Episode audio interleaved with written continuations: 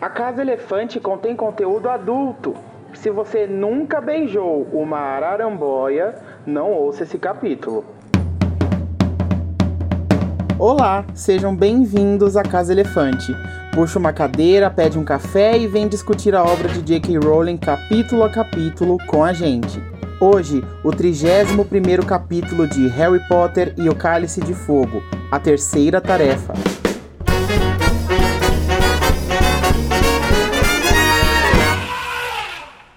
Nossos episódios sempre levam em consideração os acontecimentos de todas as obras do mundo bruxo já publicadas. Então para, lê e depois volta aqui para descobrir para onde essa chave de portal vai nos levar. Eu sou o filho e eu quero dizer que, mesmo com o feitiço dos quatro pontos, eu ia continuar perdido. Quem é que sabe ler uma bússola? Ah, eu sei. Eu tô aqui amigo. com a Luísa Zanferdini, que tá morrendo de pavor em antecipação da terceira tarefa. Amiga, respira fundo, vai dar tudo certo. Ai, tô tendo um ataque de pânico aqui já. Calma, pega o saquinho.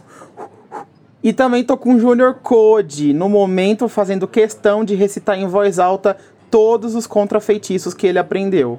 Uhum, impedimento, protego, revista prefaça, impedimento, protego, prefaça, impedimento, protego, prefaça. E hoje vamos falar sobre tours guiados na escola, mundo invertido do bagulho sinistros e desliga você. Não, desliga você. Pois é. Pega você, pega na taça você. Não, é, pega, é, você. pega na taça você. Você que ganhou. Antes da gente começar o episódio, Luísa, conta um pouquinho pra gente como que o ouvinte faz pra entrar em contato. Bom, você pode entrar em contato com a gente de várias formas. A gente tá em todas as redes sociais, no Twitter, Facebook, Instagram e TikTok. É só procurar por A Casa Elefante lá, em todos esses lugares. E se você preferir, também pode mandar um e-mail pra gente no acasaelefante.animagos.com.br. Além disso, a gente também tem um grupo no Telegram e um servidor no Discord, onde a gente conversa com os ouvintes sobre qualquer coisa.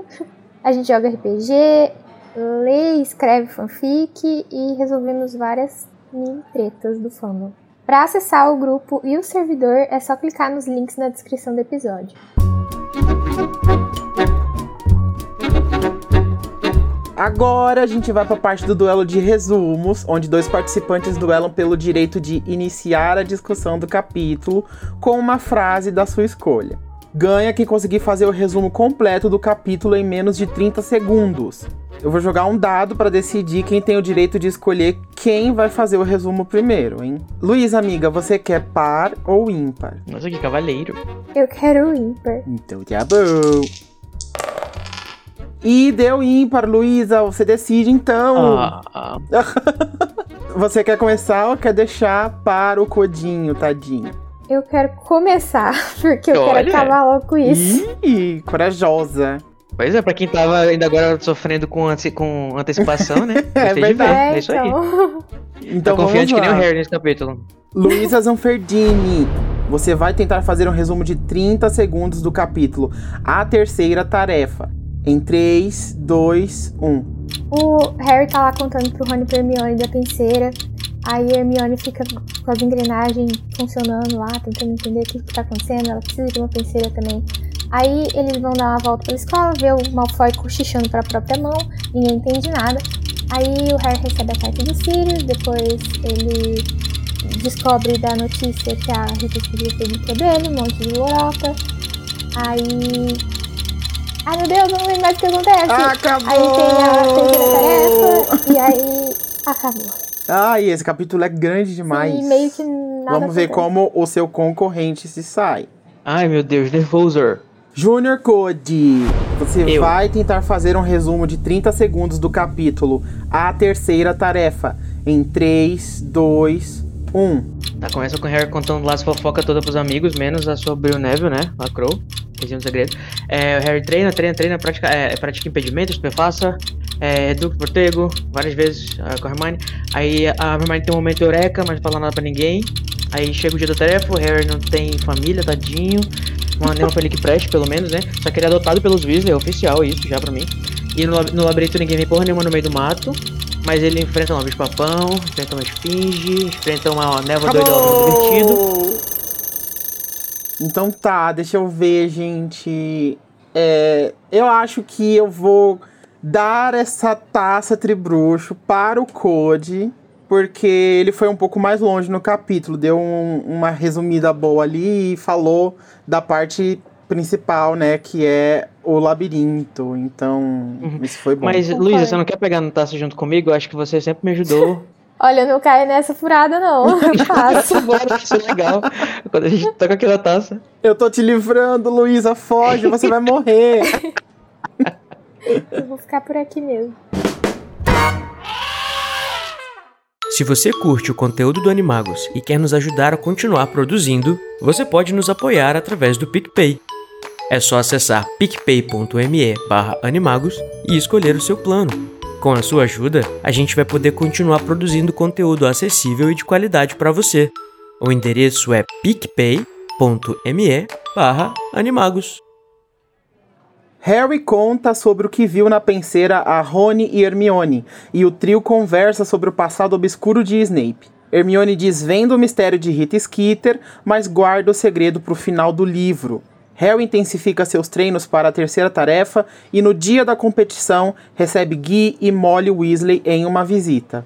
À noite, na prova, Harry enfrenta seus medos, criaturas e feitiços, além de ajudar Cedrico, que foi atacado por Victor Krum. Os dois campeões de Hogwarts pegam a taça tribruxo ao mesmo tempo e são transportados para algum lugar. Ih! Cody, me diz, qual é a parte babado que você quer começar a discussão de hoje? Eu acho que eu quero começar com uma coisa pequena que passa despercebido, mas que a gente conversou bastante. Eu acho que provavelmente, como a gente vai parar de falar sobre esse assunto, a gente já pode até fazer meio que um fechamento nesse assunto, né? Que é a questão do preconceito com espécies diferentes, né, nesse sentido. Quando o Harry e ele tá contando todas as fofocas lá pro, pro Ron e pro Hermione, o Ron, né, abre a boquinha dele preconceituosa e fala bem assim, well, a gente, a gente sabe, né, que os gigantes são, são perigosos. Aí a Hermione dá uma lição de militância, falando, não, nada disso, você tem que parar de ser preconceituoso. E aí a gente vê que, né, o, o, o, o Ron ainda não mudou nesse assunto, ele ainda acha que os e talvez ele esteja até justificado, né? Pode ser que eles sejam mesmo, mas. É, mas precisava ter colocado alfinetado desse jeito a, na, no meio da conversa, assim, do nada, meio gratuito. Ai, os gigantes são perigosos mesmo, né, galera? Tem que esperar desse tipo de, de, de criatura, né? Não é muito diferente do artigo que a Rita fala, né? Dos, dos, dos gigantes e dos lobisomens, por exemplo. Uhum. Hum. E a Hermione, como sempre, milituda. Um abraço, um beijo para ela.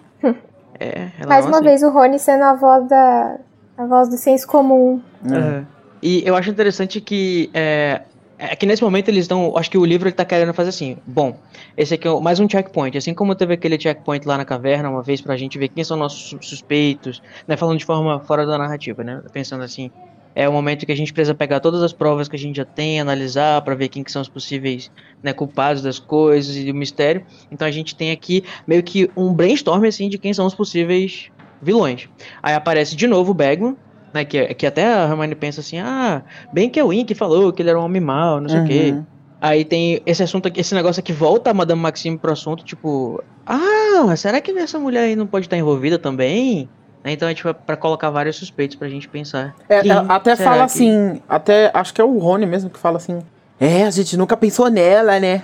Tipo, uhum. obviamente uma giganta seria uma suspeita. Ai, Rony. Uhum. Me ajuda, eu gosto de você, me ajuda. Mas dá pra gostar ainda, né, amigo? Não é porque ele tem um erro que ele. É. Cite 30, Cite 30 agora. E uma coisa que eu percebi também é, é que na, lá no momento da, da terceira tarefa, já mais pra frente, quando tá todo mundo esperando o pessoal entrar na, na, lá no labirinto, no mato, e o, todos os espectadores estão em volta, né? Embora eles não vão ver por nenhuma. Tem uma mençãozinha a Madame Maxime, que tá com os olhos marejados e uma expressão abatida. Eu fico pensando se ela tá assim por causa do Hagrid, ou se ela tá assim por causa que ela foi questionada, ou talvez, sei lá, intimidada, ou quem sabe até numa outra hipótese torturada, não sei o que, que eles fazem com, com coisas de pessoas diferentes, né? E, e ela fica olhando assim de uma forma muito estranha pro Fudge. Provavelmente, tipo, dando a entender claro, aberta a interpretação que ela foi Investigada. tratada né, como uma um jeito. suspeita. Coitada da Madame Maxine.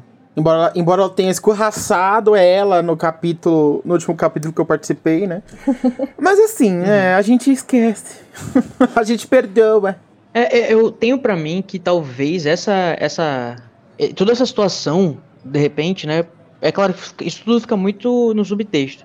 Mas caso isso tenha acontecido, alguma coisa mais séria, assim, na, na intimidação, ou talvez um tratamento que ela percebeu que as pessoas começaram a ter é, depois que as pessoas começaram a, a especular que ela pode ser uma meio gigante, isso fez ela talvez ter um pouco mais de consciência de classe, sabe? Eu não sei. um- E, e isso que vai fazer ela depois, né, fazer as pazes com regra de direito e, e, e dizer que, tipo, é, depois ela vai dizer, ah, sou meio gigante mesmo e vai até ajudar lá o, o- a, a recrutar, né, os gigantes com regras no próximo livro. Olha aí, desenvolvimento de personagem secundário. Quem quer? Eu quero. Ou terciário, né, quase. É, exato. Tinha até esquecido dessa mulher já. Até que apareceu aqui pra ser um suspeito de novo. Então, vamos falar. Vamos voltar então um pouquinho.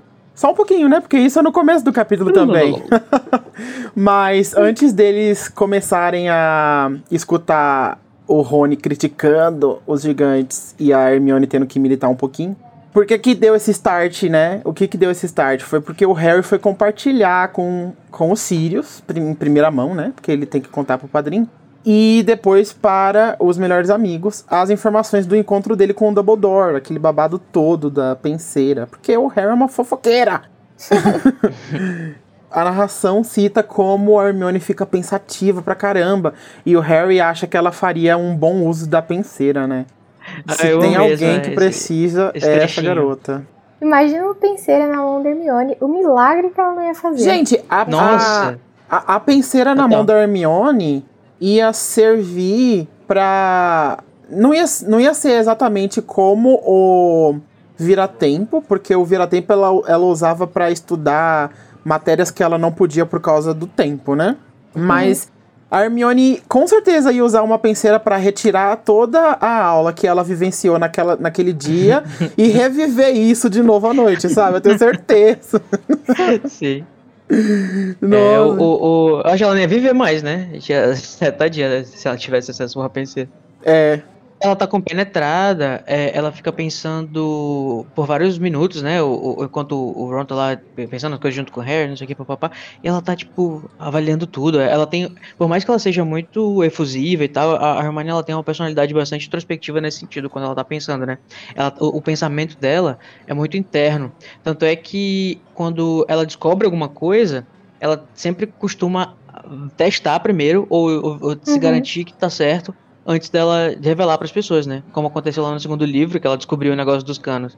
E ela, que ela já Sim. estava suspeitando, mas, enfim, acabou que eles descobriram por causa do papel que ela tinha escrito.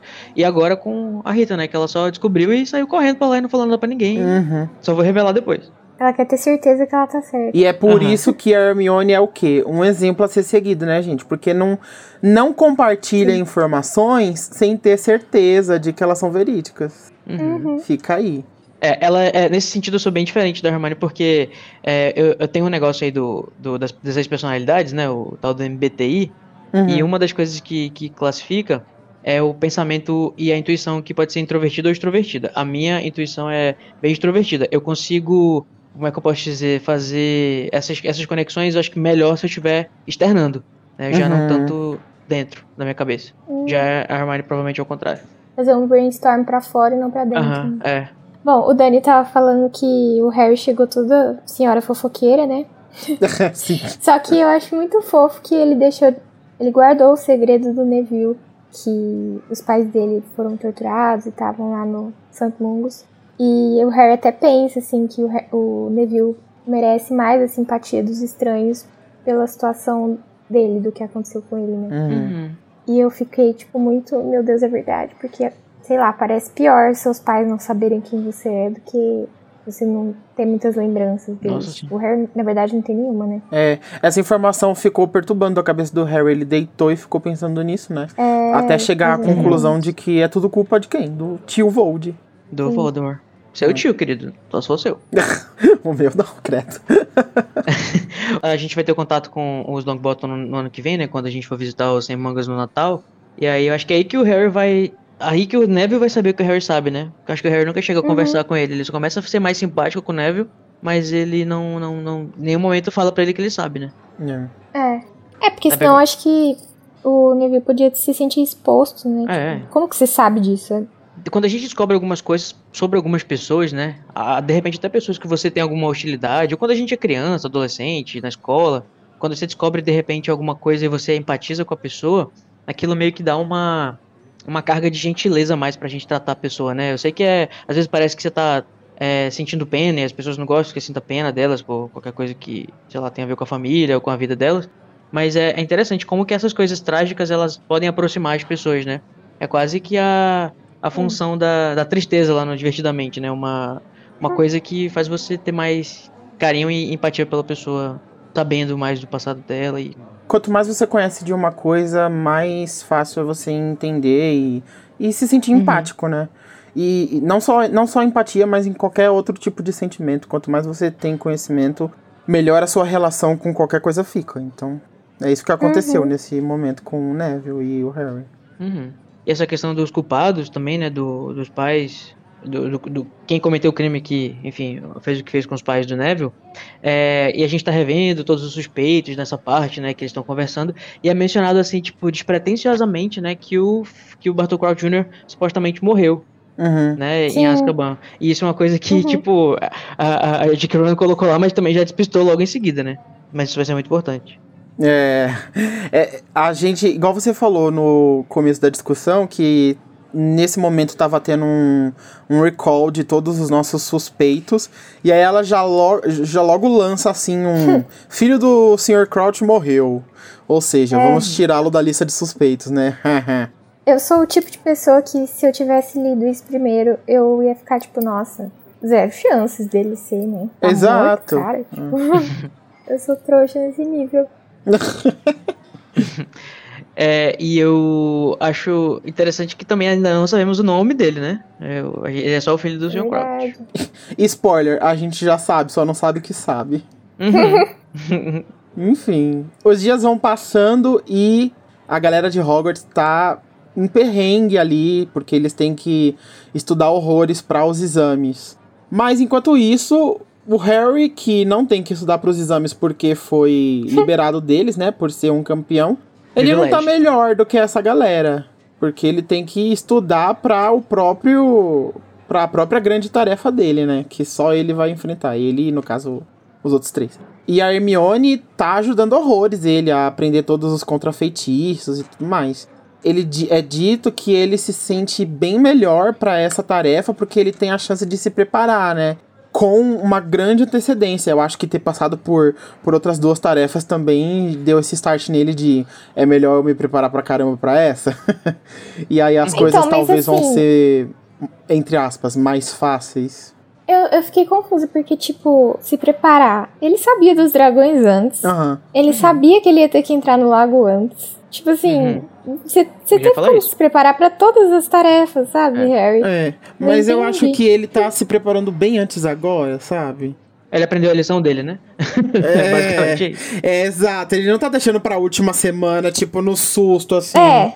Tipo, Harry não sabia o que, o que fazer pra não respirar embaixo da água, sabe? Tipo, até, o, até eu chegar quase no, na hora, assim, então, tipo... Aham. É. Só que assim, na primeira tarefa ele sabia que ele ia enfren- enfrentar um dragão. Na segunda ele deduziu, né, que ele ia enfrentar criaturas aquáticas. Aham. E na terceira, tipo, podia ser qualquer coisa, sabe? Então, sei lá, eu fiquei meio assim com essa declaração dele. Sim, inclusive, eu acho que ele deveria estar bem menos confiante do que ele está neste ponto. Porque, assim, Pois até é. então ele já sabia basicamente o que ele ia encontrar. As coisas que Uhum. poderiam. Tipo assim, as coisas que podiam encontrar com ele no lago, ele podia de repente descobrir pesquisando, alguma coisa assim, né, em relação a inimigos. Agora, pode ser É. praticamente qualquer coisa nesse labirinto, né? Tipo, É. literalmente. Tem uma coisa assim que nem eu, que sou nerd dos feitiços, tinha- lembrava, que é o negócio lá da neblina do. Imagina, tipo assim, um, um bruxo do quarto ano, o que, que pode esperar pra ele num, num labirinto cheio de obstáculos, Uhum. sabe? É, é verdade. Mas ao mesmo tempo, tipo, na tarefa anterior, ele viu que o pessoal que tava lá embaixo do lago, petrificado, não ia morrer, né? Os professores não, não iam deixar isso acontecer. Então eu acho que isso também deu uma acalmada É. nele. Ah, Não vai acontecer Coitado. demais. Ele tá, ele tá calejado, né? Depois de ter passado por duas Ai, tarefas, meu ele tá um pouquinho calejado, o menino Harry. Hum. É. Ninguém vai ser torturado nessa tarefa, ninguém vai, ninguém vai morrer, não vai ser, vai ser de boa.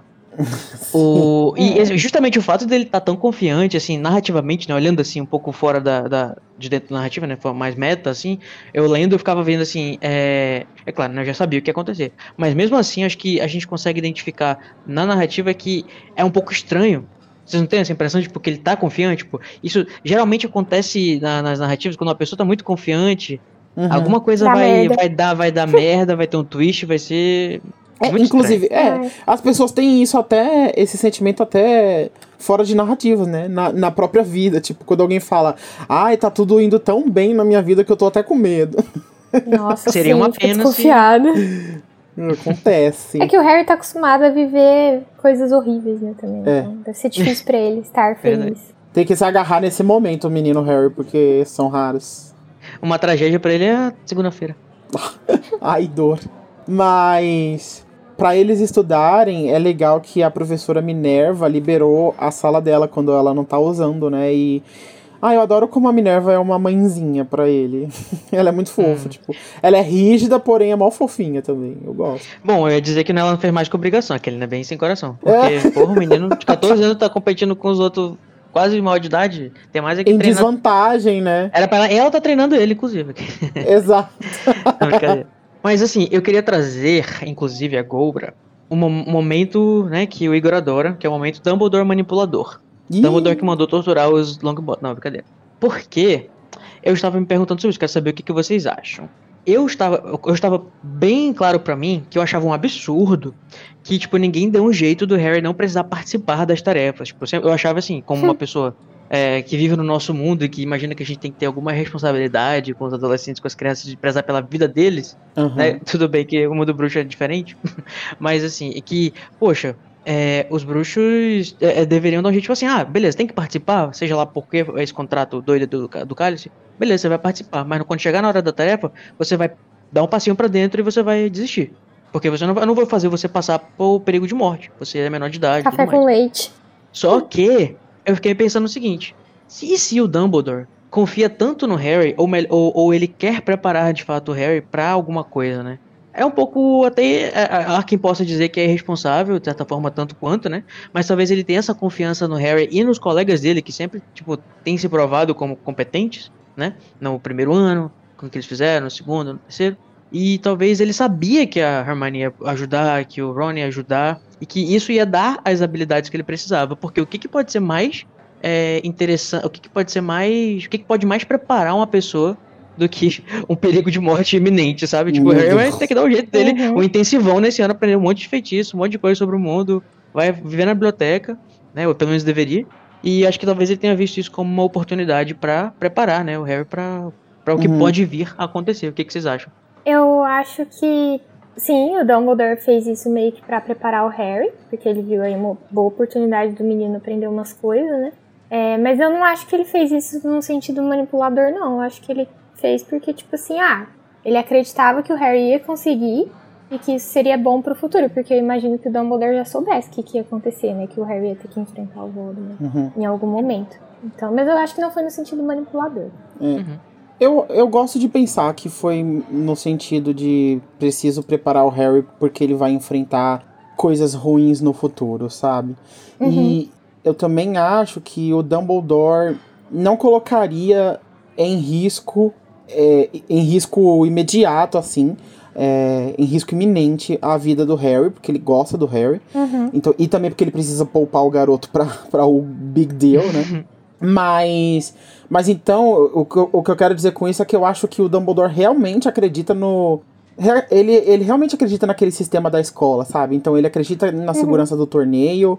Ele acha que vai dar tudo certo. e, tipo, mesmo que o Harry se machuque, não sei o quê, mas, tipo, não é um- uma coisa que vai acabar com a vida do garoto, sabe? Não é uma, pro- uma provação desse tipo. Então, ele acredita que tá tudo bem mandar o garoto pra lá, senão eu acho que ele não mandaria.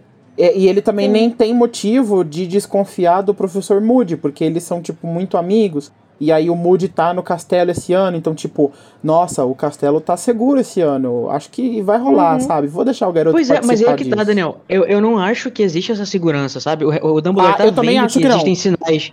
É, O Dumbledore tá vendo que existem sinais muito estranhos e que o Voldemort tá na iminência de aparecer de novo. Eu acho assim. Eu claro que eu tô com uma perspectiva de uma pessoa adulta da nossa sociedade. Não estou todo mundo bruxo, não sei como é que o Dumbledore pensa porque eu não vivi a vivência dele. Aham. Mas o, o- eu acho que é super irresponsável você colocar um menor de idade pra, Eu pra passar o que acho. o Harry passou. É. Independente de ter que preparar ele ou não, tipo, vamos preparar ele no ambiente controlado, entendeu?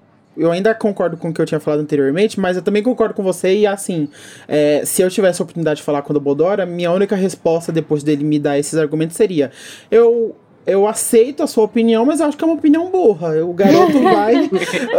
tá tudo na merda aqui, Dumbledore. Você tá maluco. Essa, essa escola não é segura, esses alunos tá tudo correndo risco de morrer, você é louco. É, fala, deixa os meninos aprender, eles aprender. Se morrer, morreu, é a vida. Sim, mas, mas assim, ele, eu acho que ele acredita que tá tudo bem, sim. Então por isso que ele tá fazendo isso, sabe? Mas não tá Porque é tudo sobre bem. isso, né? não tá tudo bem e não é sobre isso. Imagina o o Dumbledore por baixo dos seus olhi- óculos de meia-lua dizendo: É sobre isso. é sobre isso. É sobre isso. A sensação que eu tenho é que todo mundo achava que o torneio era, na verdade, uma grande gincana, né? Tipo assim, É. era pra ser uma coisa divertida e tal. E não era pra virar o que virou. E também, tipo, o, o que o próprio Sirius fala na, na ulti- no último bilhete que ele manda pro Harry é que o Voldemort não pode nem sequer alimentar a esperança de pegar o Harry Aham. enquanto ele estiver sob a proteção do Dumbledore. Então, tipo assim, o Dumbledore sabe disso e ele acho que jamais imaginou que eles poderiam ser transportados pra fora da escola. Então, tipo assim, enquanto ele estivesse dentro de Hogwarts, tava tudo bem, né? É, até o momento que ele não está mais. É. Todo dia a, a segurança de Hogwarts sendo questionada. E, a- e eu preciso dizer que se eu fosse um aluno dessa escola, eu ia sair do sétimo ano traumatizado, porque aparentemente o mundo, o mundo bruxo inteiro concorda que o único lugar mais seguro do que o Gringotts é Hogwarts. E, nenhum dos assim, dois é são- seguro. O- nenhum dos dois é seguro, então imagina como é o mundo de verdade, sabe? Tipo, eu me formando no final do ano, assim, pensando, meu Deus, eu, tô, eu vou morrer, eu vou morrer. Eu vou morrer. Se eu precisar fora daqui, eu vou morrer. Não, mas ó, falando sobre a questão da gincana, eu acho que. Assim, a gente não pode esquecer também, né? Eu vou fazer aqui meio que um contraponto ao que eu mesmo disse. Que o mundo bruxo é uma grande galhofada e que o pessoal gosta mesmo é da, da- da- do, do perigo, né? Tanto é que o esporte deles é quadribol, essas coisas que dá perigo. Então talvez assim, pode até ser que eles não esperavam que ia ser tudo numa boa. E ninguém ia se machucar um pouquinho, porque pra, acho que pra eles é tipo, tudo bem se machucar um pouquinho, entendeu? Faz parte, cria Criança, caráter. criança foi É, feita porque pra eles se machucar. conseguem consertar. Isso, essa, essa ideia de, de preservar as- é uma coisa meio contemporânea nossa, né? Essa ideia da- de preservar a infância e, a, e a coisa, a, a separação entre uma criança e uma pessoa mais velha. Esses todos são conceitos que eu acho que os bruxos não têm. É verdade. Mas é que eles conseguem consertar, tipo, o osso quebrado, sabe? Umas coisas né? assim, muito mais Resolve fácil. com então. magia. Imagina. A, a definição deles de perigo é outra, tipo. Aham, aham, é muito bom. O, o, eu trouxe tudo isso justamente pra gente ver que o, o. Pelo menos o Harry tá em boas mãos, né? Ele tá treinando lá com a Hermione e com o Ron, Sim. que estão fazendo ele revisar, fazer lá um, um, um obral, como é que é? Um supletivo de, É. de feitiços de proteção. Intensivão. Muito, é, muito bom. E O cursinho Harry da tá Hermione. Tô prestando cursinho. É. Enquanto eles estão fazendo esse cursinho da Hermione na sala lá, estudando, gente, todo capítulo que eu participo, o Malfoy faz uma aparição, né? A cota de aparição De- dele. Não, não aguento. E aí aconteceu de novo, né? Então a gente chegou nesse momento do Malfoy, daí ele, o trio vê pela janela o Malfoy muito maluco, perto de uma árvore, cochichando pro ar. E a gente fica. Debaixo do "Que- pé de árvore. o que, que esse garoto tá fazendo, gente? Maluco. E aí todo mundo fica com a pulga atrás da orelha, né? Mas vem aí. Ó, pulga atrás da orelha. Ou seria um besouro. Pois é. A gente, na verdade, sabe que. Quem, quem já leu o livro sabe que, né, ele tá conversando com uma animaga aí que não deveria existir, né? Clandestina, passando informações. Vocês acham que a Rita se, se revelou pro Draco só pra poder ter, receber essas informações? Não é um pouco estranho da parte dela, tipo, se revelar pra, pra um menino Pois fofoqueiro? é. Tipo, se baixar esse nível, né? Aham. Tipo assim, ela chegou pra ele e falou: Olha, então. Aí ela viu um besouro, aí ela volta e fala: Eu quero que você fofoque comigo dentro da escola. Sei lá. Pois é, e o foda é que ele é mó fofoqueiro também, tipo, o segredo dela não está seguro, sabe? a não ser que ela, Exato, que ela é. apague a memória dele depois, sei lá. Eu acho que talvez seja, sei lá, uma liberdade poética, assim, da narração do tipo. Malfoy adora tanto de- é, destruir a imagem do Harry que ele esconderia o segredo da Rita, sabe? Tipo, com certeza ele gostaria de dar com a língua entre os dentes sobre esse segredo, assim, mas ele vai passar por cima dessa vontade porque a importância de É. destruir a vida do Harry é maior, né? Sabe o que eu pensei também? Às vezes o Lucy pode ter falado, tipo, ó, vai aparecer um besouro aí, e ele é um informante da, do profeta diário. Ou sei lá, Olha, o pode besorrinho apareceu com um bilhete escrito assim: é, comente aqui para notícias no profeta diário. sabe, tipo. é, às vezes a Rita não falou que era ela, sabe? eu Tipo, gostei. Ele, ele só sabia que era um, um meio de falar pro profeta diário Uhum. aquelas coisas. Pode ser isso. É, muito bom. Que, assim, coincidentemente, tudo que ele revela parece é, escrito por uma tal de Rita Skeeter, e ele não faz... É. É. Mas, bom, é, pode ser que o- eles sejam até colegas de família, né, assim, famílias, famílias amigas. A Rita é bem a laia da, do, dos, dos Malfoy. Quem também vai fazer a sua aparição é, semanal aí é o Sirius, né? Que mandou o zap pro Harry lá, mandou a cartinha, resposta para o Harry com, é, falando sobre as opiniões dele do, da conversa que o Harry teve com o Dumbledore. E, e só pra gente fechar aqui o ciclo da, da segurança e da confiança e tudo mais, a gente acaba chegando à conclusão de que parece que o Harry tem mais medo do mais medo do torneio do que do próprio Voldemort, né? Mas Sim. eu acho isso um pouco compreensível até, tipo, ele é, primeiro que o Harry é jovem, então ele vai ter Chopper. é jovem, ele escuta K-pop. Então ele vai ter ele vai ter essa essa atitude mais mais condizente com a idade dele de ah, do- da mesma forma que quando a gente tá na escola, o nosso mundo gira em torno daquilo e tudo isso parece muito importante, sabe? E ele também não tem ainda é, tanto contato assim com o Voldemort, apesar de ter passado um perrengue a cada ano, mas assim, é, o que vem por aí é muito pior. Então faz sentido que ele tenha na cabeça o que é mais imediato. Sim. É, o problema iminente dele, né? É o. É, então. É o que ele tem na frente dele mais palpável. O Voldemort é uma coisa abstrata, assim. É. Pode chegar, pode, não. E, e no fim, no Um som, fim, gente, o Harry, o Harry tá certo, né? Vamos lidar com um problema de cada vez, senão a gente não consegue resolvê-los, né? Então, Explode de ansiedade. Uhum. Como diz o Newt Scamander, Como disse o o Scamander, é, se, é quem... Como é? Como é? se preocupa, sofre duas vezes. Quem se preocupa sofre duas vezes, obrigado. Bom, o tempo vai passando e amanhã da terceira tarefa finalmente chega. E ela já começa conturbada, né? Porque a gente vai ter então agora a resolução da cena maluca do Malfoy sussurrando pro ar. Porque a galera tá com medo no salão principal e é, chega o Correio Coruja. Daí a Hermione e o Rony tenta. Na verdade, a Hermione primeiro tenta esconder, né? O, o jornal. Aí o Rony, fofoqueira, quer saber. E aí depois o Rony não consegue disfarçar. E o Harry já sabe o que, que é. Estão falando mal dele no jornal, né? Como sempre. Palhaçada, né? Uns patetas. Os dois É. patetas.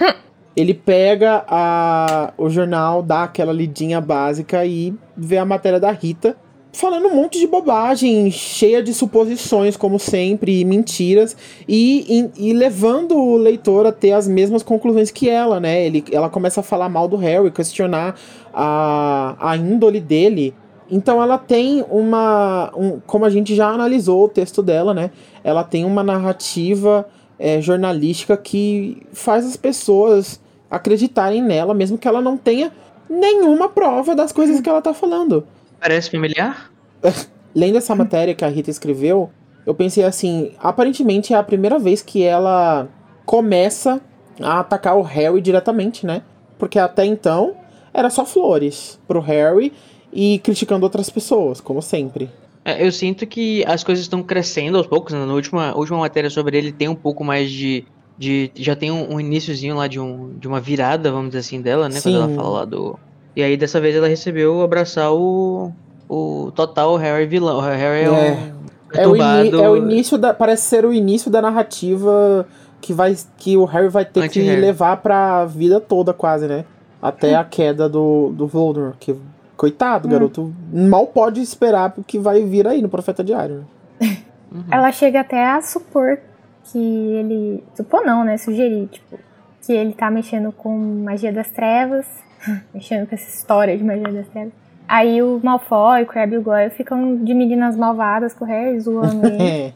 Só que, tipo, não faz o menor sentido, porque eles que são os comensalzinhos, sabe? Exato. Projetos de comensal. Uhum. Então, aí eu fiquei pensando, será que foi o Malfoy que falou isso pra Rita ou ela simplesmente inventou essa informação? É, Eu, quando você fala da questão das trevas, eu imaginei que isso veio por causa da questão do, do Parseltongue, né? Da ofidioglossia, que é associada É. à- magia das trevas, essas coisas assim. E é uma coisa que. Ah, ela veio, ela veio com uma discussão um pouco grande agora. Não sei se vocês vão embarcar. Mas assim, é falado na matéria bem assim. Mas ele também faz amizade com lobisomens e gigantes. Achamos que ele é capaz de qualquer coisa para ter algum poder. Ofidioglossia, ou a capacidade de conversar com as cobras, é tradicionalmente considerada uma arte das trevas. E aí é, tem esse estigma, né, com... Estigma não, existe essa, essa reputação, né, da, da ofidioglossia, e também os que já foram mencionados, os lobisomens e os gigantes, embora essa parte a gente sabe que não é necessariamente nada a ver com a arte das trevas. O, a- os ofidioglotas e as cobras têm essa, essa reputação. E eu fico pensando, interessante que no mundo em que um quarto das pessoas, assim, em, em média, né, são muito associadas com as cobras por causa da casa, e todos os signos, os símbolos da, da, da Sonserina, é meio estranho que, tipo, isso seja, sabe, Mal visto, visto, como. né? Seja mal, mal visto nesse sentido, porque numa sociedade em que isso faz parte e que eh, acho que é um pouco menos. é, é, tudo bem que Harry Potter é bem maniqueísta em, alguma, em algumas espécies, né? O bem e o mal são bem definidos, mas acho que talvez pra eles na sociedade não seja tanto. E, e é meio estranho, tipo, a própria Rita dá indícios de que ela é da Sonserina. Por que, que ela fala que, tipo, as cobras são associadas com todo tipo de magia das trevas? Acho que é só porque ela tá querendo aproveitar o consciente do, do, do bruxo comum que não é da Sonserina, talvez, né? Que tá lendo ela, não sei. Ela só usa informação que convém pra ela. Então, tipo, qualquer coisa que ela puder botar lá que possa ser minimamente interpretada de um jeito ruim, ela vai Ah, enfiar. sim. é. Ela fala assim, ó, é, Pessoalmente, eu encararia com muita suspeita qualquer pessoa que conversasse com cobras, pois estes animais, em geral, são usados nos piores tipos de magia negra e, historicamente, são associados com bruxos malignos. E, tipo, sabe, é, eu acho que a, a Sonserina está bem, bem maniqueísta nesse ponto nos livros, né? Ela vai começar a ter mais algumas nuances mais pra frente.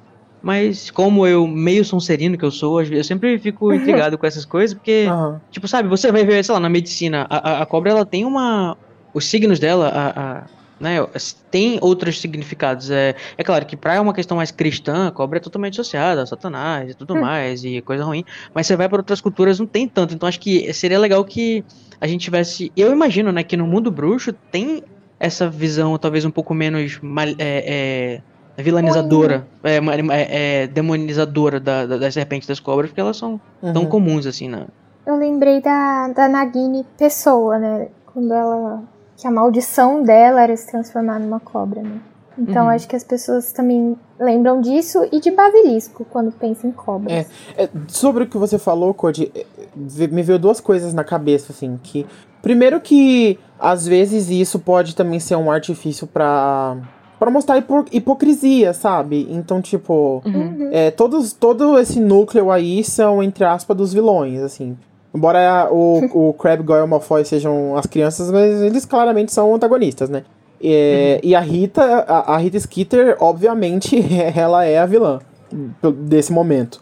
Então, assim, olha só como eles são hipócritas, né? Tipo, ai, da Sonser- eles são da Sonserina, o símbolo deles é a cobra, daí fica falando mal de quem Total. de quem se envolve com cobra, então, tipo, uma mega hipocrisia, caramba, né? Essa pessoa deve ser horrível. Então, tipo, induz o, o leitor talvez a ter sentimentos ruins com os antagonistas, sabe?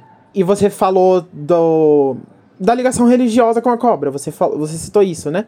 E aí eu parei pra pensar que esse texto tem, né, uma uma conotação religiosa, assim. Alguns textos da Rita têm um pouco disso, do tipo. Esse texto principalmente veio com uma carga assim.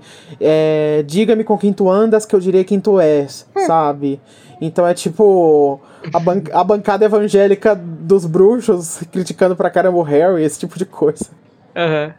É, eu, eu, não, não, tô- eu não, não digo que é, que é inconsistência é, por fora da narrativa, porque pode ser que seja uma, uma forma de você mostrar a inconsistência dentro, né, da narrativa, no caso, assim, como você falou, né, mostrar a hipocrisia que existe entre, entre eles, e sabendo que existe esse tipo de hipocrisia entre os nossos comensais do mundo real, Aham. é, não é muito estranho de se, de, de, de- de se encarar isso, né, Sim. tipo...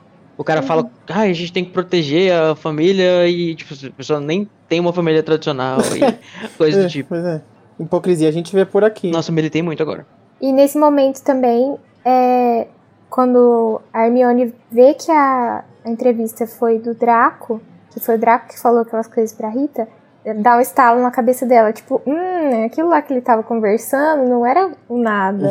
Provavelmente ele tava passando informação pra ela. Pra E ela até imita, né, o, o negocinho que ninguém entende nada, que ela coloca a mão assim né, na boca, no ouvido, na boca, no é, ouvido. assim, E tipo, o Tico tá batendo com o teco do besouro. aham. E aí ela corre pra onde? Pra biblioteca. É. É. a biblioteca. Não é previsível, Hermione.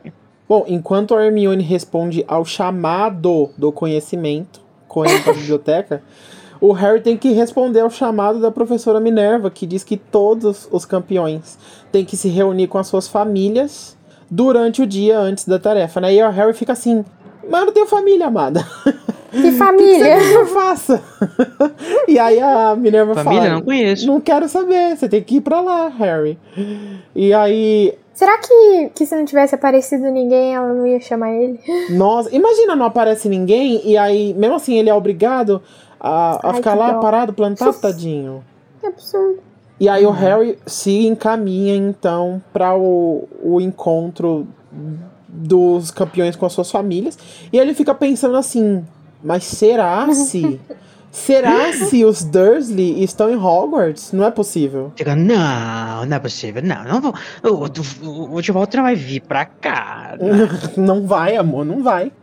E ele chega lá e tá todos os campeões com as próprias famílias, né? Vai passando de um a um, passa pela a mãe Cedrico, que é esquecida no churrasco também. Figurante. E tem uma coisa nessa. Uma coisa que me intrigou nessa parte da, da escrita, na verdade da tradução, né? Do texto em português, que a Lia Wyler colocou assim no texto: que a Fleur algari, algará. Meu Deus. Que a Fleur algaraviava em francês. Eu fiquei. Gente, que linguajar rebuscado! Esse livro é infanto juvenil ainda, não é, Lia Wyler? E a barroca. É what the fuck. Ajuda a gente. É, Foi até difícil de eu falar. De eu falar agora Né? na gravação. Algaraviava. É até difícil de pronunciar. Imagina, imagina eu, uma criança, lendo isso. Não consigo. Mas enfim, só um detalhe, né? E o Harry finalmente passa por todas as famílias. E quando ele chega lá, ele encontra os Dursley? Não, ele encontra a família dele de verdade, que são os Weasleys. Oh, ótima mãe. Que nenéns, eu amo.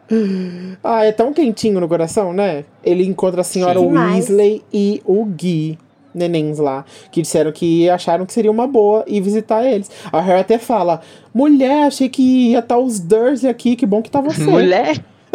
Mulher. Mulher. Imaginei muito Harry falando agora. Mulher. O Harry Eu falando amei. que é uma Drake, né? Eu amo. Muito bom, gente. Imagina o, o, o, o, o coração dele na hora, né? Tipo, esperando o, o- assim, ou o ruim, que era ele ficar, tipo, se sentindo um órfão, de fato, né? Que ele é.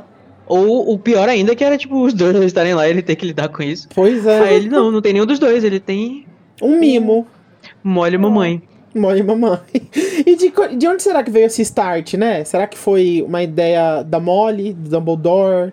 Não foi do Rony, porque o Rony depois fica surpreso de encontrar a própria mãe. Então ele não sabia desse Hum, combinado. ou será que ele estava atuando, hein? Ih, a Será que, ele, será que ele tava atuando? O Ron, que ele é né, todo reizinho, empático, ele queria que o que Harry tivesse algum amor nesse dia. Ele Dissimulado, ah, fingindo organizou tudo. tudo. Disse... Não, brincadeira, eu acho que não, mas ia ser muito bom se fosse, hein? Ideia do Ia Ron. ser bom, mas é. Ia ser bom mesmo. Eu acho que foi ideia da Molly. É. Eu acho que pode ser da Molly, pode ser até do Dumbledore junto com a Molly, né? De repente. Ah, o Dumbledore eu acho que ele tava muito ocupado pra pensar nisso, mas tipo, acho que a Molly deve ter ficado sabendo através de não sei quem. e aí ela falou, ah, vamos lá, porque os tio dele não vão. Eu falo do Dumbledore porque, novamente, né, momento Dumbledore manipulador. É, mas manipulador no sentido de uma pessoa que tá tentando, tentando né, mexer algumas peças para uma coisa é, dar, bem, dar certo no final. Não com manipulador ruim que quer o mal de todo mundo. Uhum. É, eu acho que assim, o, o Dumbledore ter o Harry é, como essa figura de um órfão que ele já conhece, tipo, um órfão que tem um potencial muito grande, que é o Tom Riddle, que aconteceu o que aconteceu. É, e ele é, tem até algumas teorias, né? Que dizem que o Dumbledore plantou os Weasley no, na, na, na, na, mesma hora lá pro Harry, pra não sei o que, do, do, do, do, trem, pra eles ficarem amigos, não sei o que. Mas Deus. eu sei que é uma grande zoeira isso. Mas eu acho que ia ser muito interessante para o Dumbledore, né? Talvez ele até aprendendo com, entre aspas, os seus erros, claro que não foi responsabilidade só dele, colocar essas, essas doses de amor na vida do Harry, sabe? Tipo, ele se encarregar mesmo de tentar fazer o Harry ter um bom encaminhamento, uma boa índole. Né? Porque, uhum. tipo, se ele se afasta, é, e a gente vê poucas interações do Dumbledore com o Harry, pelo menos, né? É, é, é possível de acontecer uma coisa. Não, as coisas não darem certo como não deram antes, sabe? E vamos Pode de ser. manipulação do bem. Gostaram? é, essa é a manipulação do bem. Gostaram, meninas? é, eu acho que ele pode ter mandado uma carta pra Molly falando assim: olha, esse final de semana, é, esse FDS vai ter um, uma reunião de pais e alunos, pais é. e professores. Mas na, uhum. pensando bem agora, deve ter sido alguma coisa. Esse start deve ter vindo mesmo da direção da escola. Porque. É, eles que convidaram, né? Convidaram os pais uhum. dos alunos, né? E aí alguém teve a ideia de convidar os Weasley. É, pode ser que o Dumbledore Sim. tava lá com a Minerva fazendo as cartas, preparando as coisas, né? Aí eles olharam pro outro e falaram assim: E o Harry, menina? Aí a, Minerva olha pro, pro, pro Dumbledore e fala assim: Mulher! E o Harry? Como é que a gente vai fazer com o Harry? Eu acho. Eu só fiquei confusa relendo, porque assim, eu não lembrava disso, né? Óbvio, eu não lembro de nada. Mas por que que não foi o, o senhor Weasley junto? E aí, eu fiquei pensando, ainda bem que ele não foi, porque foi o Gui, e aí rolou aquele clima é. entre a Flair e o Gui já rolou uma troca de olhares ali, assim, e eu já fiquei tipo, oh, desde o começo. É o início de um amor. Foi amor, foi amor à primeira foi vista. Fofo. Será que o, o resto da família, tipo, não pôde ou não aceitaram, daí chamaram a Molly, que, que com certeza aceitaria? Na real, eu acho que o Sr. Weasley tava trabalhando. É, sim. É porque o Sr. Weasley é. é, bem querido com o Harry. E o também. resto já tava na escola. Uhum. O Gui devia estar tá querendo ver a escola de novo. Falou, ah, mãe, é. vou junto com você. Vou lá, tô fazendo. E o, e o Carlinhos queria ir também, mas ele não pôde. O Gui, mas ele já tinha ido, Gui... não tinha? Tinha, ele tinha ido nos dragões, né? Nos dragões. Mas ah, o, então. o, o Gui comenta, assim, que o Carlinho não pôde ir, mas aparentemente ele queria, né? queria estar tá lá nesse ah, momento. É, me admira que não é tipo meio que um feriado. Um feriado não, mas não liberaram o pessoal do Ministério da Magia mais cedo pra ver a, a final do, do, do torneio tribútico que não acontecia há 200 anos, sei lá. tipo, é. E você falar que o Sr. Weasley ele é o chefe, entre aspas, o chefe do departamento dele, né? É um departamento pequeno, mas acho que ele podia poupar um, alguns minutos. Ah, não, se bem que é alguns minutos, né? Ninguém sabe quanto tempo ia durar aquela tarefa. É, não, é, ninguém sabe. E eles passaram o dia todo lá, né? É, e faz sentido, agora pensando, né, que chamem os pais pra ver, porque, tipo, realmente, vai que seu filho ganha, você vai estar lá pra poder comemorar. Vai que seu filho morre. Sim. Vai que seu filho, vai que morre. Seu filho morre. Gente, eu sou muito traumatizada com esse, com esse quarto ano, sério. As famílias, então, se despedem desse momento de encontro, onde estão todos reunidos, e cada um vai pro seu lado, né?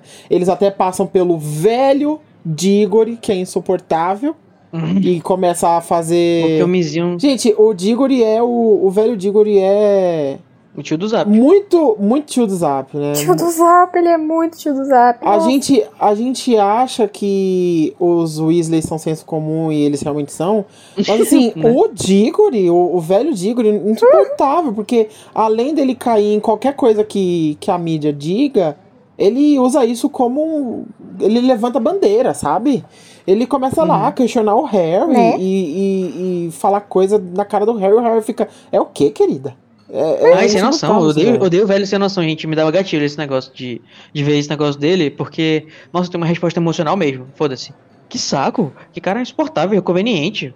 Boomers. Uhum. Boomers, é. Inclusive, ele continua sendo escroto, ele continua sendo chato até na fanfic de Harry Potter chamada Cursed Child. Sempre chato. Ai. Mas enfim, tirando essa parte chata desse velho insuportável, a galera sai é, desse momento aí e o Harry começa a fazer um tour por Hogwarts. A Molly começa a relembrar os tempos de colégio. É legal que ela cita que ela e o Sr. Assim, Weasley... "Ai, me peguei bem ali naquele, atrás daquele arbusto, eu me peguei com o seu É, pai. é, sim.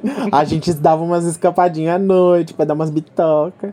E ela, ela fala um negócio. Ela, ela faz um comentário assim, meio ampassant, mas na hora que eu, que eu li, eu fiquei. Gente, que coisa ruim. Que quando eles deram a escapadinha, o zelador da época, que era o Abílio, a- que era o Apolíneo Pringles. o Apolíneo Pringles. Pringle pegou eles e o Sr. Weasley tem as marcas da punição Uhum. até. Nossa, gente. até muito hoje. tenso isso. É, bem que o Field falava que antes eles puniam as pessoas corporalmente, né? Pois é, eu fiquei horrorizado, mas enfim. Mas, tipo, na- a- até aqui, assim, né? Na época dos nossos pais, tipo, tinha aquelas palmatórias na escola. Por isso que os boomers são tudo bugados da cabeça hoje. Apanhou quando era criança. Não batem criança, gente. Isso é, É. devia ser crime, não é, mas Eu apanhei e não morri. É, mas a que custo, né, querida? Você fica suspenso na masmorra pelo zelador da escola, pelos, pelos calcanhares. É, o, eu acho é, é, invocado esse negócio do pessoal se, se, se pegando, né? Porque assim, é, geralmente as escolas, é, os internatos do Reino Unido e dos outros lugares que costumam ser internatos, geralmente separam, né? Os, gêneros, né? Você tem o dos meninos e das meninas, justamente pro pessoal não se pegar. Só que não dá muito certo também, como a gente sabe, né? É, nunca dá. Se pegam, não bebo assim. As pessoas são gays. Exatamente. Mas é, imagina a putaria que não deve ser Hogwarts, né? Tipo, as escapadinhas de, de- de todo quanto é lado. Deve ser uma grande. Tomara que tenha preservativos e, e É. métodos anticoncepcionais. Isso que eu ia falar. Acho que os métodos anticoncepcionais mágicos são muito mais eficientes e menos é, Uhum. invasivos do que os nossos. Você não vê uma, uma adolescente grávida em Hogwarts. O, o- imagina, imagina a fila na, na, na enfermaria lá pra falar com a Madame Pomfrey pra pedir a, De um chazinho da chazinho do. Muito bom. Bom, nesse tour aí, até eles falam sobre como o Salgueiro Lutador não estava na época da, da Molly na escola, não tinha sido plantado Salgueiro Lutador, né? É muito legal descobrir um. ter um vislumbre Essa assim da antiga Hogwarts. É muito massa. Uhum. E aí Uhum. ela comenta que o Percy vai mal, graças a Deus. Porque se o Percy tá mal, a gente tá bem. É. Não, não é assim, tá? Tem que empatia pelo garoto. Ele tava só misguiado, mal guiado, sei lá. é. Algumas mãos a gente solta um pouquinho. Não, mas o Percy tá. Eu acho- Ainda vou defender o Percy no né? próximo livro. O Percy tá chateado com. com a- o desaparecimento do chefe, né? Do Sr. Crouch. E também o ministério não vai deixar ele substituir o, o chefe nos, nos eventos imediatos, né? Então, assim. Será que ele tá mais mal por causa do desaparecimento ou por causa da, da falta de importância dele no ministério, né? Insuportável esse garoto. Com certeza é a falta de importância dele. Até porque ele acabou de chegar, né? Já quer sentar na janela, já tá fazendo tudo que o, que o chefe dele faz, o, o estagiário. é, pois é. Jurou, né? Com certeza deve ter alguém segundo, assim, um, um, um substituto mais, Um a, imediato. mais à altura do. É, do, do senhor do senhor Crouch que não seja o, o Percy. Sim, com O certeza. segundo no comando, vamos dizer assim, do departamento. Que aí o Percy vai virar o, o, o elfo doméstico desse cara agora. É. Ai, que pesado. Eu acho ótimo quando é, essa coisa do de estabelecer que a Molly não estava na escola quando foi plantado o Salgueiro Lutador. Então a gente já sabe que ela é mais nova. Ela e o Arthur são mais novos. Quer dizer, Mais velho. É, eles foram pra Hogwarts, mas é. é não sei fazer conta, gente. Eles É. são mais velhos que o Lupin e os pais do Harry. Sim. Falando sobre a questão do, do Sr. Crouch, o, desapareci- o desaparecimento dele, eu perguntei aqui se ah, o fato dele ter aparecido lá em Hogwarts, né, e, e, e ter sumido e tal, não sei o quê, isso já é conhecido pelo mundo bruxo, se o Percy já tem acesso a isso, por exemplo, ou se só quem sabe mesmo foi porque ele já tava lá com Dumbledore e tal, vendo as coisas na penseira, não sei o quê, e, e, olhando, e investigando pelos. e patrulhando os terrenos. Vocês acham que todo mundo já sabe ou eles estão mantendo isso é, abafado? Eu tenho certeza que foi abafado. É, e o Percy deve saber porque ele é intrometido e trabalha no ministério, né? Então.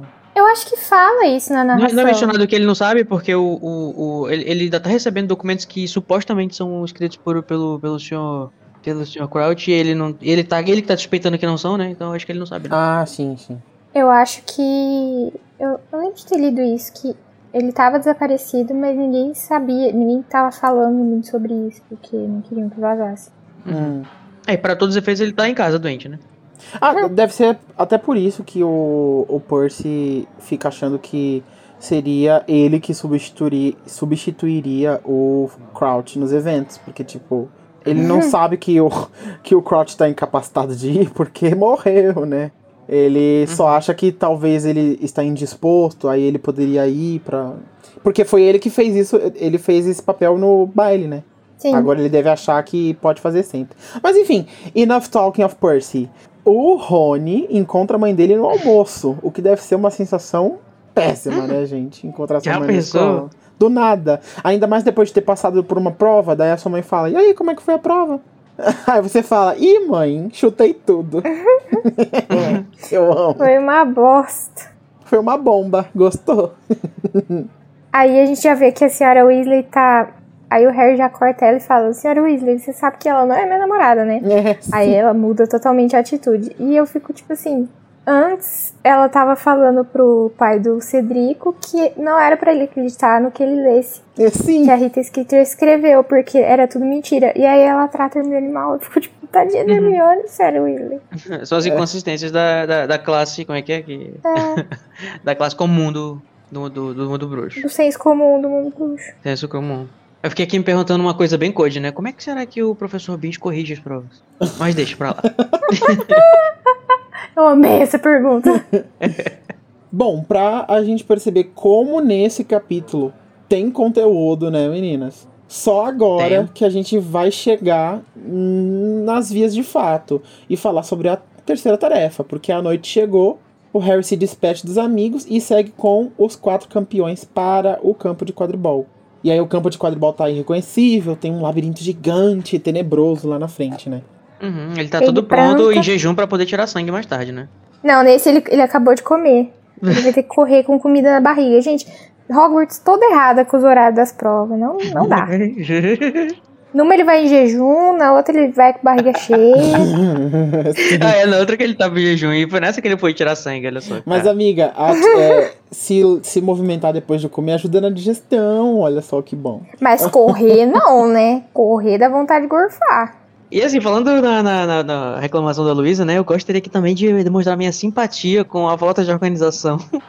Aliás, com, a- com a- e com a Tami também, que adora esse tema, né? Que, gente, mais uma vez a gente vai ter uma tarefa que ninguém vai conseguir acompanhar direito. Ninguém né? vai conseguir Olha só que ver, maravilha. gente. É, é incrível, Muito né? convenientemente para que possa acontecer tudo que não presta dentro desse gabinete. É, e- Eu então... vou ficar lá uma hora e meia sentada olhando Quando, pro mato. quando, eu tava, quando eu tava relendo agora, é óbvio que a primeira coisa que, que, que eu pensei quando chegou nesse momento foi: esses alunos vão ficar por horas sentados olhando pro nada? Que tédio, que péssima organização.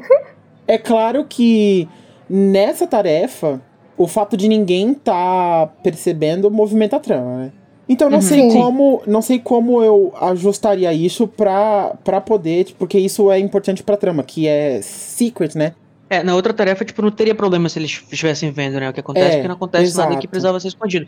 Nesse sim. Mas sabe o que eu tava pensando aqui? É. Code cético ataca novamente. Tipo assim, se eles estão no campo de quadribol, que aparentemente é uma coisa suspensa, eu não sei se existe descrição específica sobre o campo e as suas arquibancadas no, no livro, mas pensando assim nas ideias dos filmes e tudo mais, dá a ideia de que as pessoas têm. Assim, pensando no, no- no estádio do campo de quadribol do.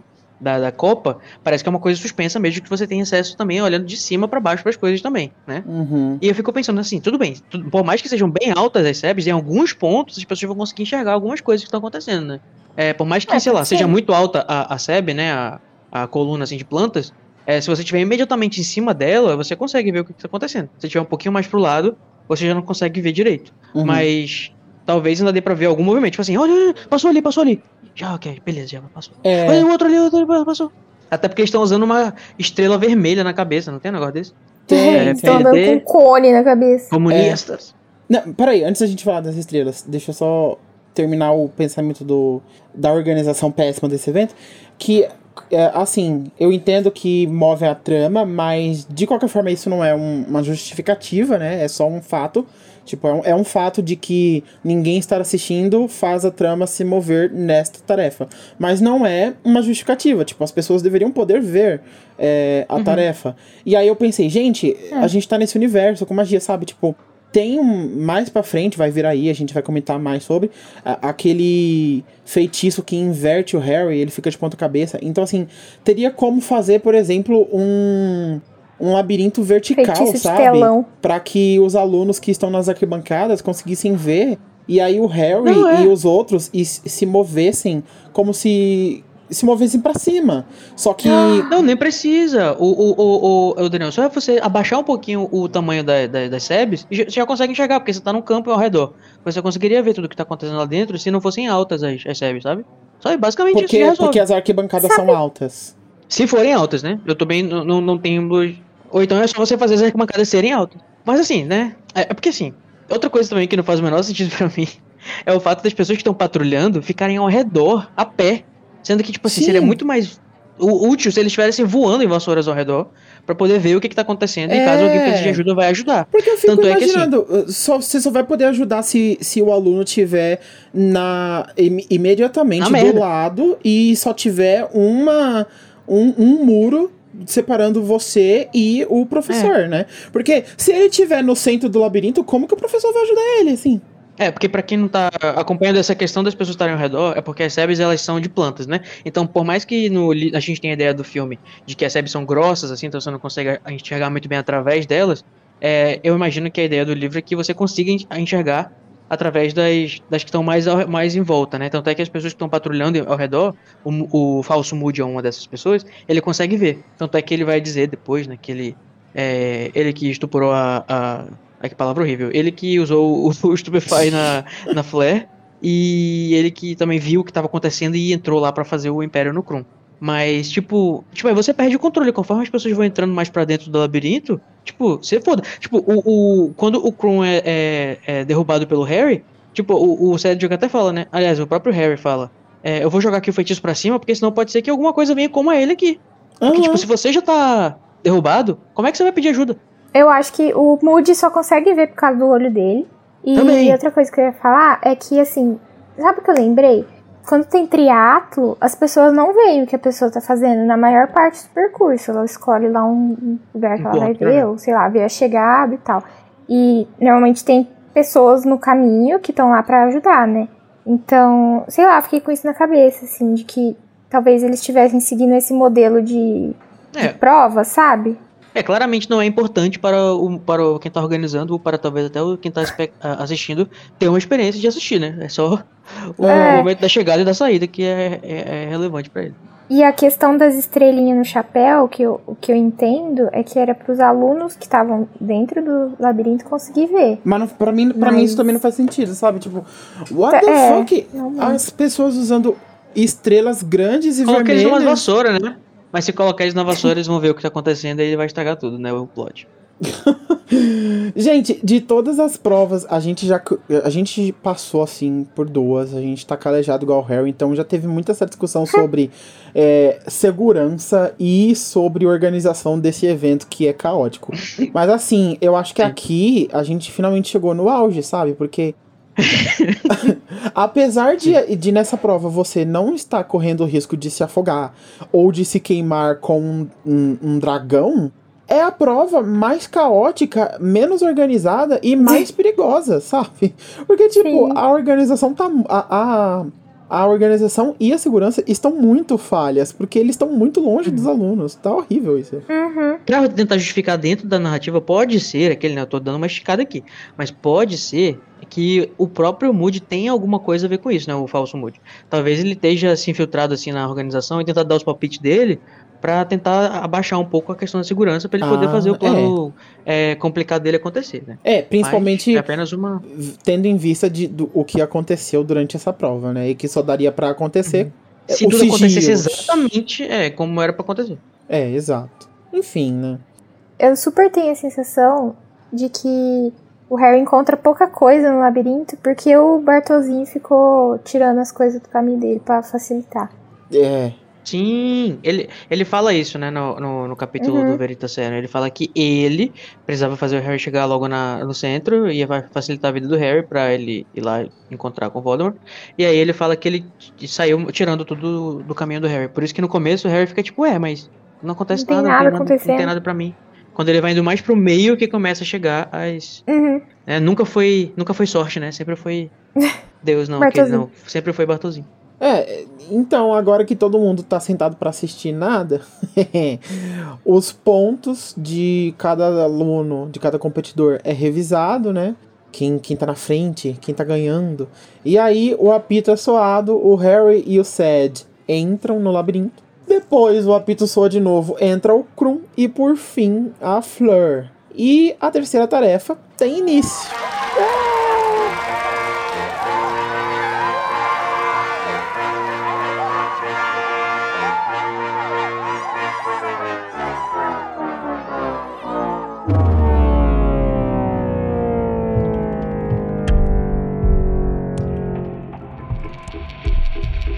Agora que a gente tá dentro do labirinto, gente, eu preciso comentar uma coisa que eu achei muito massa. Que a narração é eficiente em transformar aquilo num pavor psicológico, né? Vamos combinar. Sim. Ah, igual a Luísa comentou aqui de que ela tem a sensação de que o caminho trava, tava livre porque o Batozinho liberou pro Harry. Só que isso serve demais, né, pra narrativa, porque é óbvio que ele vai encontrar ao longo do percurso é, alguns perigos de criaturas e também dos outros competidores. Mas é, esses encontros vão ser intercalados por muitos momentos de, de nada, de vários nadas. E esses momentos de vários nadas criam uma tensão psicológica muito grande. É, não só pro personagem, né? Uhum. Mas pra quem tá lendo, sabe? Tipo, uma sensação de, de vazio, de uma espera interminável. O que, que vai acontecer a cada virada de esquina, né? Sim, o Harry mesmo diz assim que ele tem, ele tem uma sensação de que o labirinto não está fazendo nada pra ele se acostumar com a calmaria e, e ter uma falsa sensação de segurança. Nossa, isso é perturbador demais. Socorro. Como eu comentei, ele vai encontrar prim- ele vai encontrar intercalados, né, nesse, nesse momento, alguns competidores e criaturas, eventualmente. Mas primeiro a gente vai falar de todos esses momentos em que o Harry tá sozinho, né? Vamos organizar aqui essa coisa. É, em alguns momentos ele tava sozinho e teve que se virar. Teve que se virar pra, pra escapar, pra, porque virava uma esquina e de repente dava de encontro com um dementador. E aí, né? O que, que menino Harry faz? Mas no caso ele já tava bem estudado da, do livro do ano anterior e fez o feitiço lá do patrono. Patronão bonito que faz um viado patronão, bem grande, majestoso. Patronal de menina.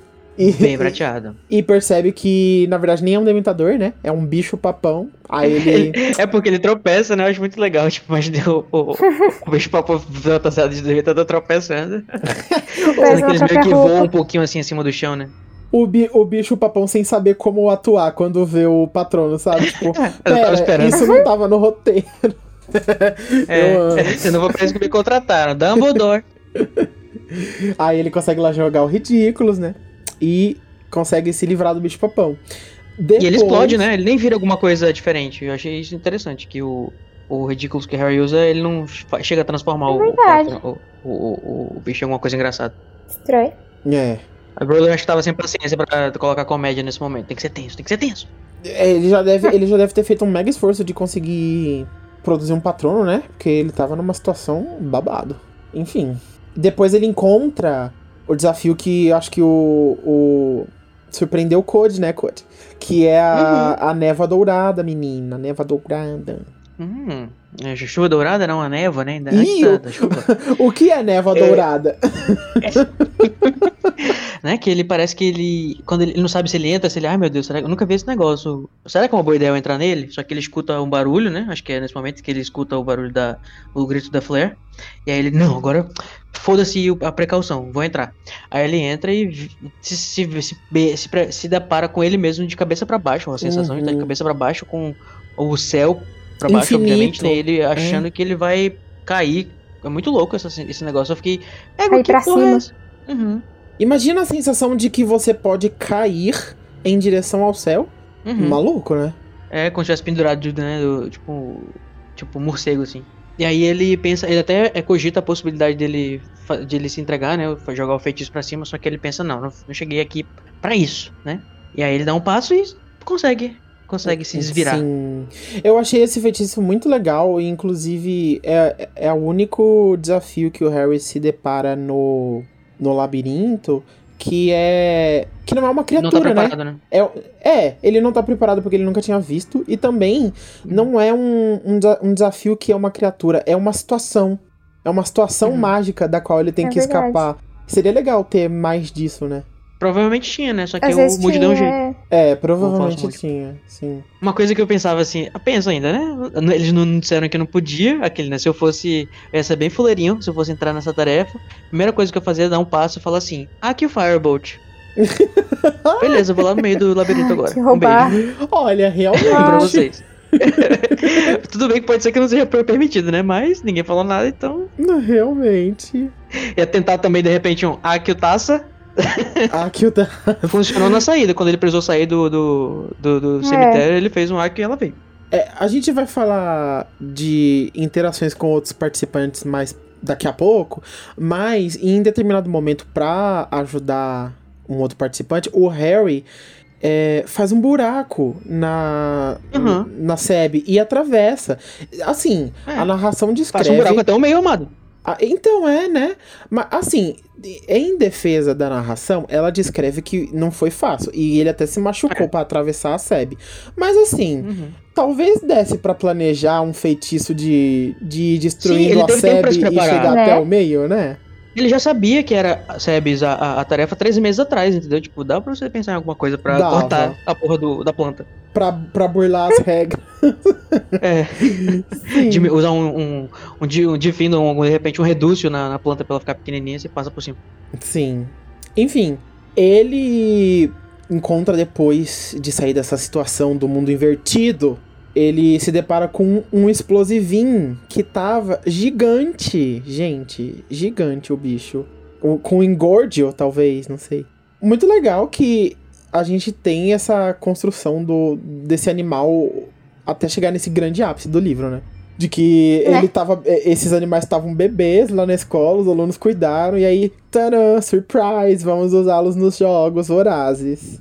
Já que eles não servem pra nada. É, vamos usá-los para matar os alunos nos jogos vorazes. Gostaram? É. por que não? E aí o Harry pena pra, pra escapar do bichinho. É legal porque ele encontra uma solução. Uma solução massa, que ele é, usa um imóvelos no Acho explosivinho. fraco, né? É, ele, ele acha um ponto fraco, porque a couraça sempre repele o feitiço, né? Sempre é, bate e volta. E aí ele consegue um ponto fraco lá no explosivinho e deixa ele imóvel. E sai correndo, porque o feitiço não vai durar pra sempre. Então, assim, ele nem precisou, assim, destruir o bicho nem nada. Ele só driblou esse desafio e saiu correndo. Eu gosto. E por fim, acho que o, o momento mais auge do.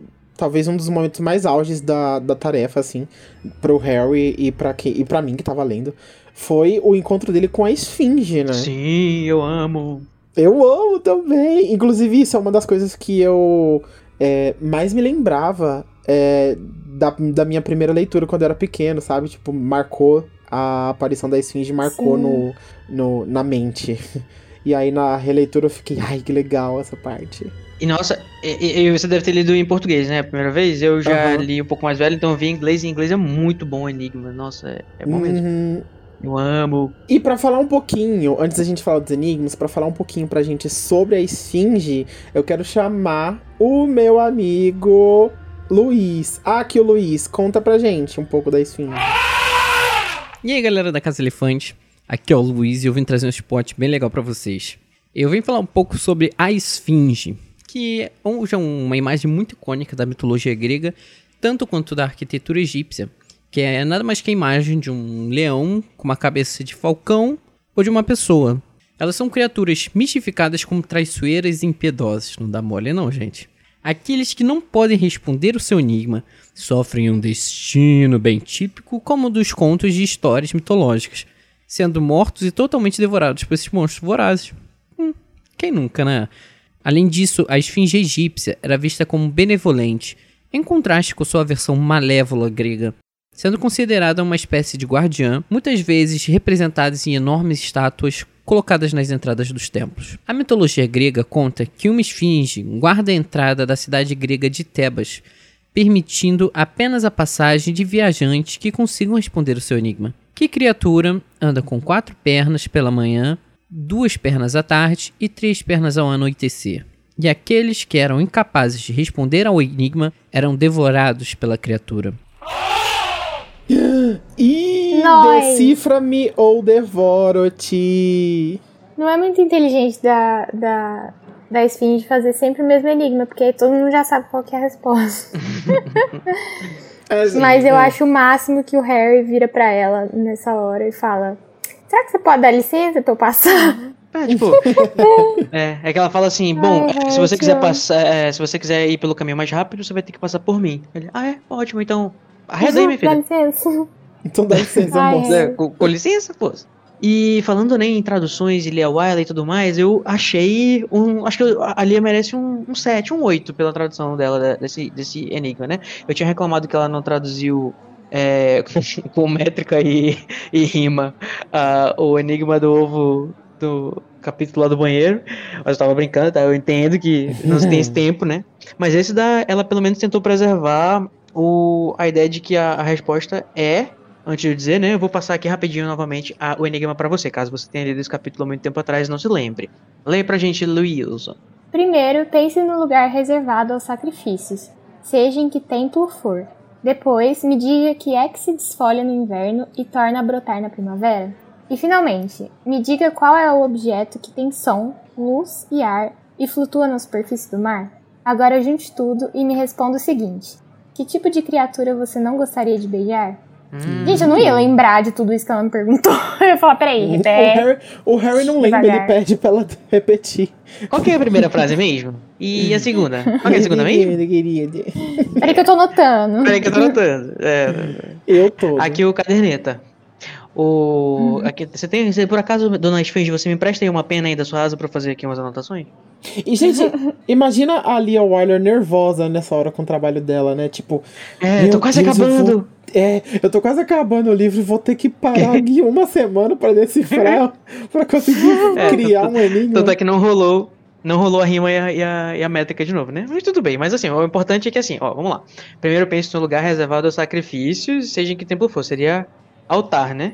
Que, é, segundo a barroca Leo Wyler, né? Tem um sinônimo que é ara. Que embora você não conheça, Que ninguém é uma palavra que o conhece. Harry com certeza conhece. É claro, porque, né? O Harry é, forma, é professor de português, né, Amore? Arcaico. Então, junta aí, ara. Aí vamos lá. Aí depois me diga o que é que se desfolha no inverno e torna a brotar na primavera, que é a Ramo. rã. Rã. Ramos. Rama. Ramas. Rama, exatamente, a batatinha quando nasce espalha rama pelo chão. E finalmente me diga qual é o objeto que tem som, luz e ar e flutua na superfície do mar. É a boia. Aí fica tudo junto, Nossa, fica é ara, péssimo. rama, boia, araramboia. Se você, né, der isso, se você for é, gentil, dá isso no final. E aí você responde, que criatura você não gostaria de beijar? Uma criatura geralmente assustadora ou, ou nojenta, né? E aí no final é Nojenta. araramboia, que se você acompanhou o Caso Elefante na segunda temporada, você sabe que é um tipo de cobra, que inclusive é um dos ingredientes da poção polissuco, né? A pele dela é utilizada na poção polissuco. E a, a, a Lia teve cuidado de fazer essa tradução virar um bicho, né? E alguma coisa que até parece um pouco com o original, porque em inglês eu acho até que não faltou muito. Ela podia ter tentado preservar o original, que é aranha. Ela já conseguiu chegar no aran, É, ela não terminou aranha, né? Porque depois aparece uma aranha aqui, isso é meio que é uma pista. Eu achei super interessante Uhum. que a, a, a, a resposta da, da esfinge vira a próxima pista do que, que vai encontrar. Tanto é que o Harry sabe mais ou menos, tá mais preparado do que o Cedric, que não passou pela esfinge, né? Ah, então ela fez a mesma pergunta pra todos, né? Teoricamente. É, pode ser, porque é a mesma, né? Eu acho que ela dá pelo menos alguma coisa que tivesse no caminho, né? Mesmo, mesmo que fossem coisas diferentes. Mas e Uhum. em inglês, como é que é? Eu vou fazer a tradução literal, tá? Primeiro pense na pessoa que, que vive em disfarce e que fica o tempo todo com segredos e contando mentiras, né? Aí, que seria um espião, né? Um spy.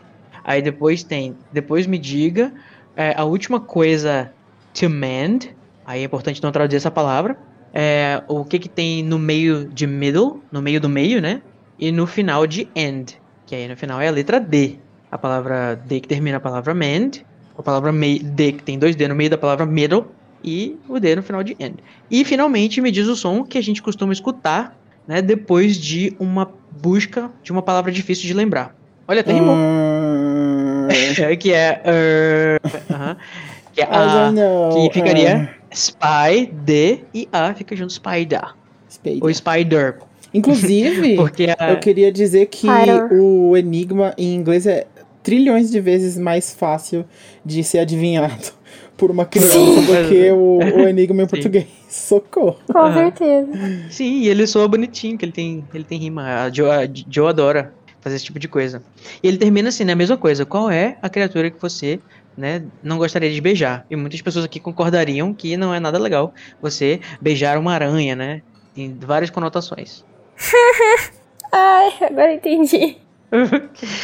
É, dá um beijinho na aranha. É sempre. O... que, que eu ia falar? Ah, tá. E que interessante, uma- um fato bem inútil que eu achei que eu percebi é que inglês britânico, quando a pessoa não consegue. Quando a pessoa tá pensando, né? Ela costuma ficar. Er, er. A própria JK escreveu várias vezes, quando o personagem tava pensando, esse ER com dois com um- os três pontinhos, né? Uma reticência depois, pra indicar que a pessoa tá pensando. Sendo que isso não é uma coisa tão comum no inglês, ah, principalmente no inglês americano também, que é sempre a, que é UH. É, aqui é tipo, hum. Uhum. E nesse livro tem mais esse er, quando a pessoa tá, tá pensando assim. Não sei se pode ser que ela tenha feito isso justamente pra poder casar com a palavra no final, ou se eu tô Meu viajando. amor, eu sou professora de inglês. A J.K. Rowling. Sim, exatamente. Alfabetizadora. Gostou? Eu vou tentar falar aqui em inglês pra, pra ver a, a, a musiquinha da, do Enigma, pra quem quiser. Qualquer coisa corta se não ficar bom. First think of the person who lives in disguise, who deals in secrets and tells naught but lies. Next, tell me what's always the last thing to mend, the middle of middle, and the end of the end. And finally, give me the sound often heard during the search for a hard to find word. Now string them together and answer me this. Which creature would you be unwilling to kiss?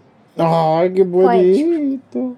É, gente, eu, eu adoro essas coisinhas de, de enigma. Tem gente que passa direto, né? Pula. Ai, sem paciência pra isso. Qual é a resposta? Mas eu, eu, eu, inclusive, lembro de ter lido quando eu tava lendo, né? Que isso não tem no filme, então não sabia mesmo. E quando eu percebi que era um enigma, eu tentei, tipo, não olhar, me forçar a não olhar pra Ai, baixo pra sim. tentar resolver antes de, de ver a resposta. igual, igual quando eu tava lendo o, o Pedra Filosofal e tentei decifrar lá o das poções. Eu acho que Ai, que legal! é muito bom.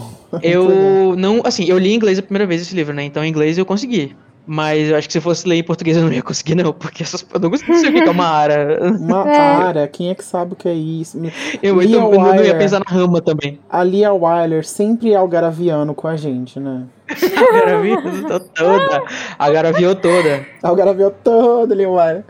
Enfim, Ah, agora que a gente já passou por perrengues sozinhos e teve que se desdobrar pra passar por uma esfinge, gente. É, vocês acham que ela estava sozinha? Ela não estava, porque o Harry de repente encontrou os outros competidores no meio do caminho, né? Vamos fazer um, um retrospecto aqui do, do que aconteceu e desses encontros todos ao longo da tarefa. Primeiro, no início da prova, ele passa pelo SED e o Cedrico já tá todo cagado, já todo cansado, porque ele tinha acabado de enfrentar um explosivinho. Então, assim, já enquanto o Harry tava só andando por aí, agoniado, o menino já tava passando perrengue na primeira curva. Coitado. Uhum. Mas foi só um, um encontro ali, ó, um, um gostinho. Daí eles se separaram de novo. Um pouco mais pra frente, o Harry escuta um grito desesperado. Um grito de menina, um grito de mulher. e ele pensa assim: é a Fleur. E ele entra em desespero. Que, a- que não era uma coisa tipo um gritinho ali babado, era um gritinho de terror. O que, que tá acontecendo Uhum. com a garota, sabe? É, ele é muito herói, né? Meu Deus, uma donzela em perigo. Eu preciso Exa- ir Ele é muito heróizinho, né? Uhum. Eu acho que aí o clima começa a ficar tenso, porque o Harry fica tipo, pera, tá dando merda. É. Eu tava confiante, mas tá É. dando merda. Não, não, não era pra ser tudo. Não era pra estar tudo bem, né? Não era? Uhum. Falando na Flair, né, minha, minha gente? Eu fico aqui pensando, né? Eu acho que eu não tenho local de fala pra falar. ok? Mas assim, a Flair como. O que, que você acha, Luiz? Inclusive, eu quero te perguntar isso. A, a Flair é a nossa representante feminina, né? na- entre os campeões de bruxos. E assim, é meio frustrante porque ela sempre tem os piores desempenhos, as piores notas em todas as tarefas. Eu fico assim, peraí, J.K. Rowling, você não era feminista radical ainda, não era? Eu lembro quando eu vi, eu vi o filme primeiro, né? Eu ficava tipo, mas por que ela tá indo tão mal? Eu queria ver ela indo bem, sabe? Ela não é a Eu fiquei melhor pessoa da escola frustrada, dela. Assim. É. Mas eu era muito novinha pra, pra entender por que, que eu fiquei frustrada, mas eu lembro que eu fiquei frustrada. Será que o, o- todo mundo em Bobaton é tão ruim que a pessoa mais qualificada. Mas at- até que ela não foi mal, né? Porque ela sempre. Ela che- conseguiu chegar até o final, né? É, no primeiro ela foi bem, ela só queimou a saia. Aí no segundo, na segunda e a terceira em diante que tudo. Que tudo, Tudo foi desandou. só. É, só o dedo abaixo, coitada. Mas, mas, é, mas a gente pode pensar aqui que a Fleur foi boicotada pelos homens, né? Dessa, dessa partida aí. Uhum. Principalmente na. Machistas. Ih, não passaram! Principalmente nessa última tarefa, porque a gente sabe, a gente sabe, não, não nesse momento no livro, mas a gente que tá relendo já sabe que, por quê, né? O que, que aconteceu? O que foi esse grito? Uhum. Era a Pablo Vittar.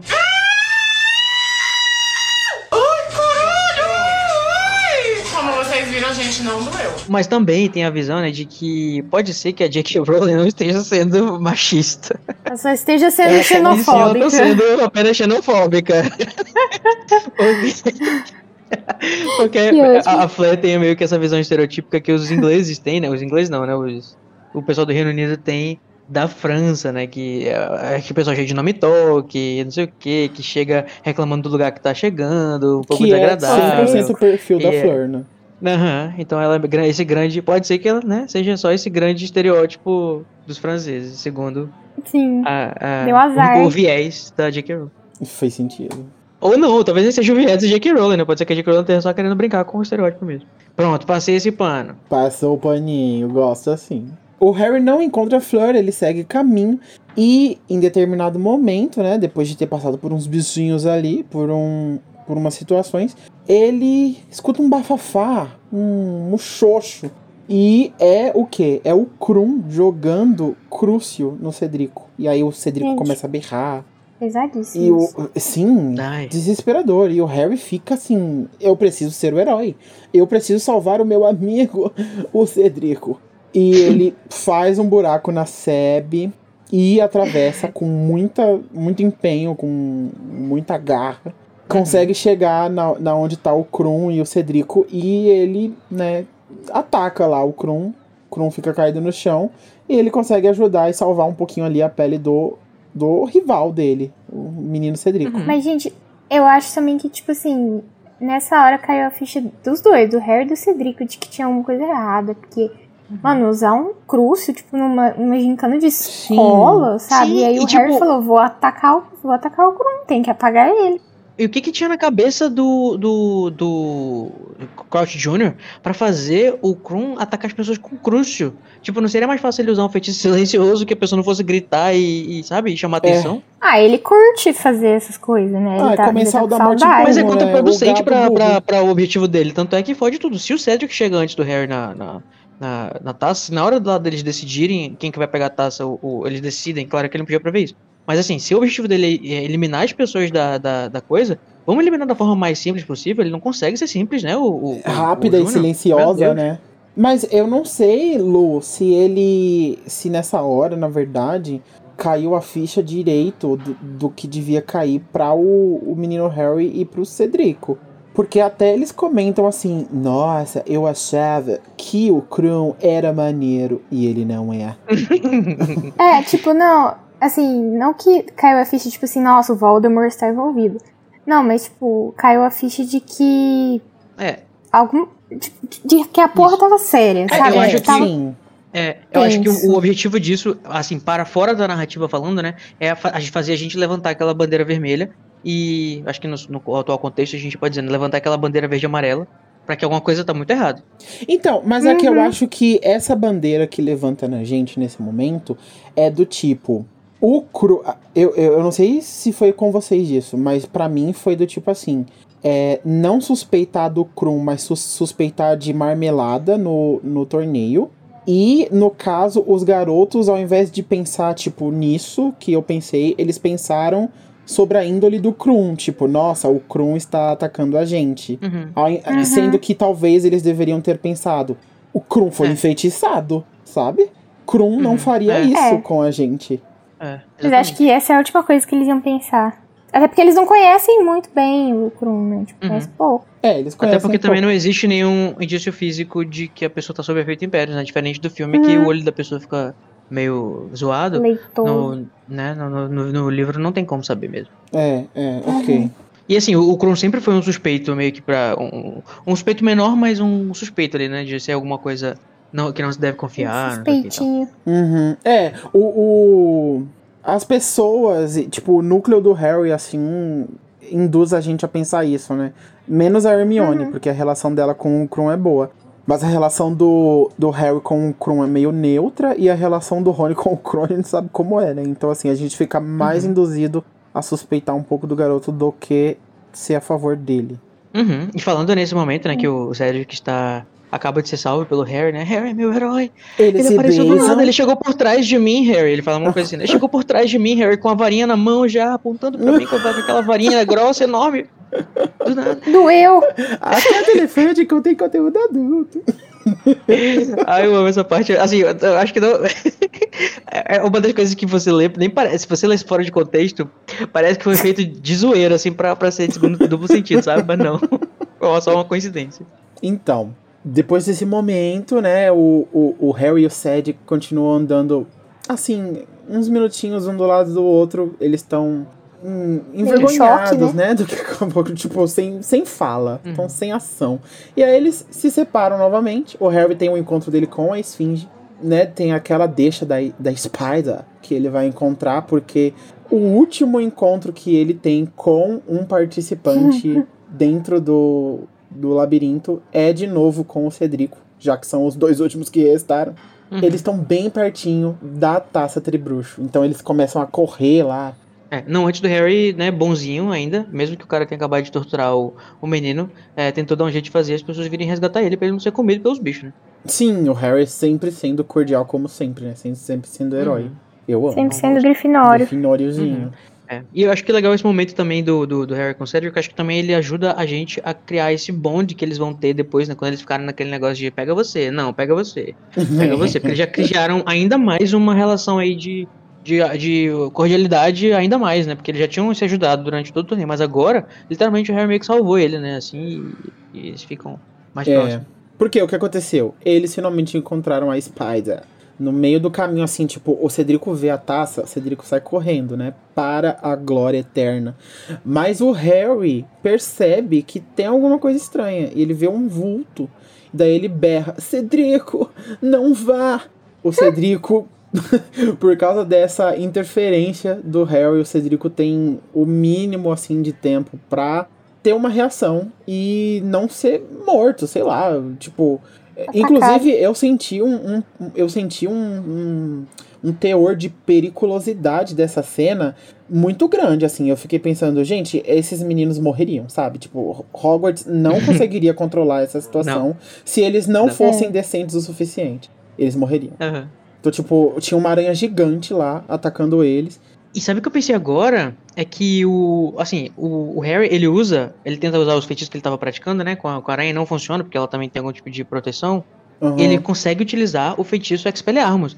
Que, o caso você não tenha patrocinado assistido. pelo Harry. Exatamente. E isso, assim, eu acho que isso tem um propósito narrativo muito interessante, que é pra você lembrar o que, que faz o feitiço Expelliarmus, caso você não saiba, porque ele vai ser usado já já, lá no Prior Sim. Incantatem, né? Gosto. Então, J.K. Rowling não dá ponto sem nó, ela é muito safa, essa garota. Perspicaz, você é perspicaz.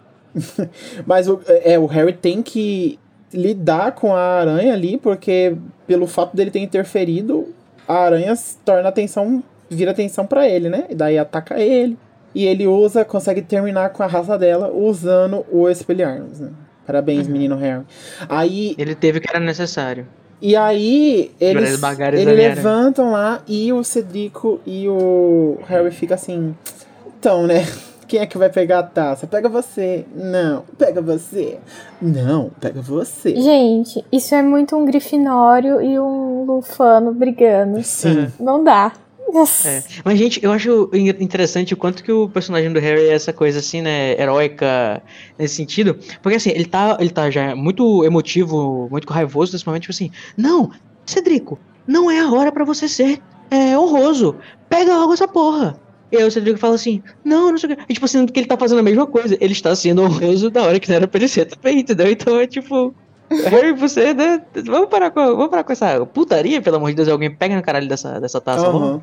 Ai, Eu, preguiça. inclusive, eu me compadeci muito do Cedrico nessa hora, porque tem muito em jogo ali pro Cedrico, né? Tipo, o pai dele é insuportável. E- Imagina as coisas que ele ia ter que escutar do pai dele pro resto da vida, eu acho. Que o pai dele é um Uhum. inferno. Imagina ele contando pro pai dele que ele deu a chance pro Harry de pegar a taça. O pai Nossa. dele. Nossa. Uhum. E sem falar que o Harry também pode ter isso, isso pode ser um, um, um plot point pro Harry ter, se sentir culpado pela morte do Cedric, né? Porque ele insistiu que o Cedric pegasse e ele deu a ideia pra que eles fossem com juntos. certeza, com certeza. Eu queria trazer também um momento aqui, o Arif, aproveitando aí o, o, o- O esse hype. hype. É o que, que, é que assim, o- tudo aconteceu mais ou menos como deveria acontecer pro plano dar certo, né? Só Uhum. que o Cedric acabou indo, indo com o Harry. Mas e se só o Cedric tivesse tocado na taça? O que, que vocês acham que ia acontecer? Vocês acham que o. Que, obviamente, né? O Voldemort ia matar ele, Uhum. o Rabicho, né? Uhum. Mas foi o Rabicho que matou. Sim. É, e ele ia usar o sangue do Cedric, ele ia. Não. Ele ia esperar. Eu acho é que O Bartozinho ia muito pegar o Harry e tá lá. É, o olho Tonto Moody ia ter que entrar em ação ali, eu acho. Sim. Uma hora ele ia descobrir. Eu acho que, inclusive, é, é que as coisas do jeito que, que aconteceram são muito legais. Mas eu acho que se esse Warif acontecesse, é, ainda tinha chance de tudo ocorrer como ocorreu. Só que tendo que ali o, o Bartô agir. É, ia ser interessante minimamente, porque, tipo, por um momento a gente ia ficar. A gente, leitor, ia ficar muito assim. O que, que aconteceu com o Cedric, sabe? Então ia ter um. É, não sei se, se isso ia ser bom narrativamente, mas enfim, ia gerar ali uma, uma Não, não, tá, questão. eu, é, eu não, eu não falo nem narrativamente. Eu falo, tipo, dentro do mundo mesmo, sabe? Quais seriam as implicações disso, Sei, tipo sei. assim, para o plano. Eu acho que, primeiramente, o Voldemort vai ficar muito puto com o Crouch Yeah. por ele ter inventado um plano desse todo que, no final de contas, das contas, não deu sempre pra porra nenhuma. Eu tô pensando assim, tipo, de verdade, o que eu acho que teria acontecido. Eles teriam devolvido o Cedrico. Tipo assim, esquece que isso aconteceu, deu errado, aborta o plano. Porque eles não queriam que ninguém soubesse que o Voldemort tava é, voltando de verdade. fato. Verdade, Então verdade. acho que eles iam falar, não, pera, aborta e vamos pra outro plano B depois, É, sabe? vamos fazer a coisa mais simples, né? isso, Vamos pegar o Harry quando É. ele estiver em Hogsmeade. vamos fazer outro que inclusive, plano, porque né, bem melhor. Vamos pegar o Harry no trem, sei lá. a intenção era que ninguém soubesse o que tava acontecendo, né? E eu acho interessante que o capítulo termina com essa tensão, né? Tipo assim, só a gente não sabe exatamente o que aconteceu. Acho que tem gente que pode até não ter sido é, se ligado que eles estão sendo transportados, né? Então, como a gente. Não é mais segredo pra gente o que vai acontecer, né? Vamos fazer um Vem aí e falar sobre ele, o mais temido. Que vai ser daqui a pouco, na verdade, no próximo capítulo, né? Vamos falar sobre as partes mais babado, mais ruins, mais traiçoeiras desse capítulo. Com o momento Avada Queda. Junior Code, amigo. Diz Oi. pra mim, qual é o momento que te deixa pra baixo, assim? O que, que você não gostou? Então, pra mim, o, o, o que, o que me deixa mais emotivamente mal, na realidade, é uma coisa que não tá dentro da narrativa, é fora da narrativa, né? Que é. Vocês perceberam, talvez, quando eu estava levando a minha voz, estava me exaltando aqui. É com. Eu acho. Eu gosto muito, muito, muito desse livro. Eu acho muito legal tudo que acontece, a questão do mistério, mas eu acho. Tudo é muito forçado, sabe? Todo, o plano é muito forçado, tudo tem que dar muito. Tudo tem que encaixar muito certinho. O plano do, do Juninho é muito. É um plano sei, do tipo, Cebolinha, é né, muito- amigo? É muito. Tudo é muito conveniente, essa é a verdade, sabe? E embora eu acho que isso é justificável, porque tudo ao seu redor é muito bom, né? E ainda bem que, é, que, é, que tem esse plano doido dele para as coisas acontecerem do jeito que acontecem que eu gosto. Tipo, é, é muito. É muito over, sabe? Tudo. Eu acho que assim, porra, por muito pouco o Cedric não foi parar sozinho no cemitério, por exemplo, né? O. o, o, ele se garante muito, eu acho, o, o Crouch Jr., de que tudo vai dar muito certo, do jeito que ele quer, e, e não sei, eu, eu acho isso me deixa um pouco. dá, um, dá uma, uma revolta, assim, basicamente. Uhum. Arriscado. Sem falar que, nossa, que plano demorado, né? Como o, o Voldemort teve que ter um sangue de barata pra aguentar esperar isso tudo, né? Foi um ano inteiro.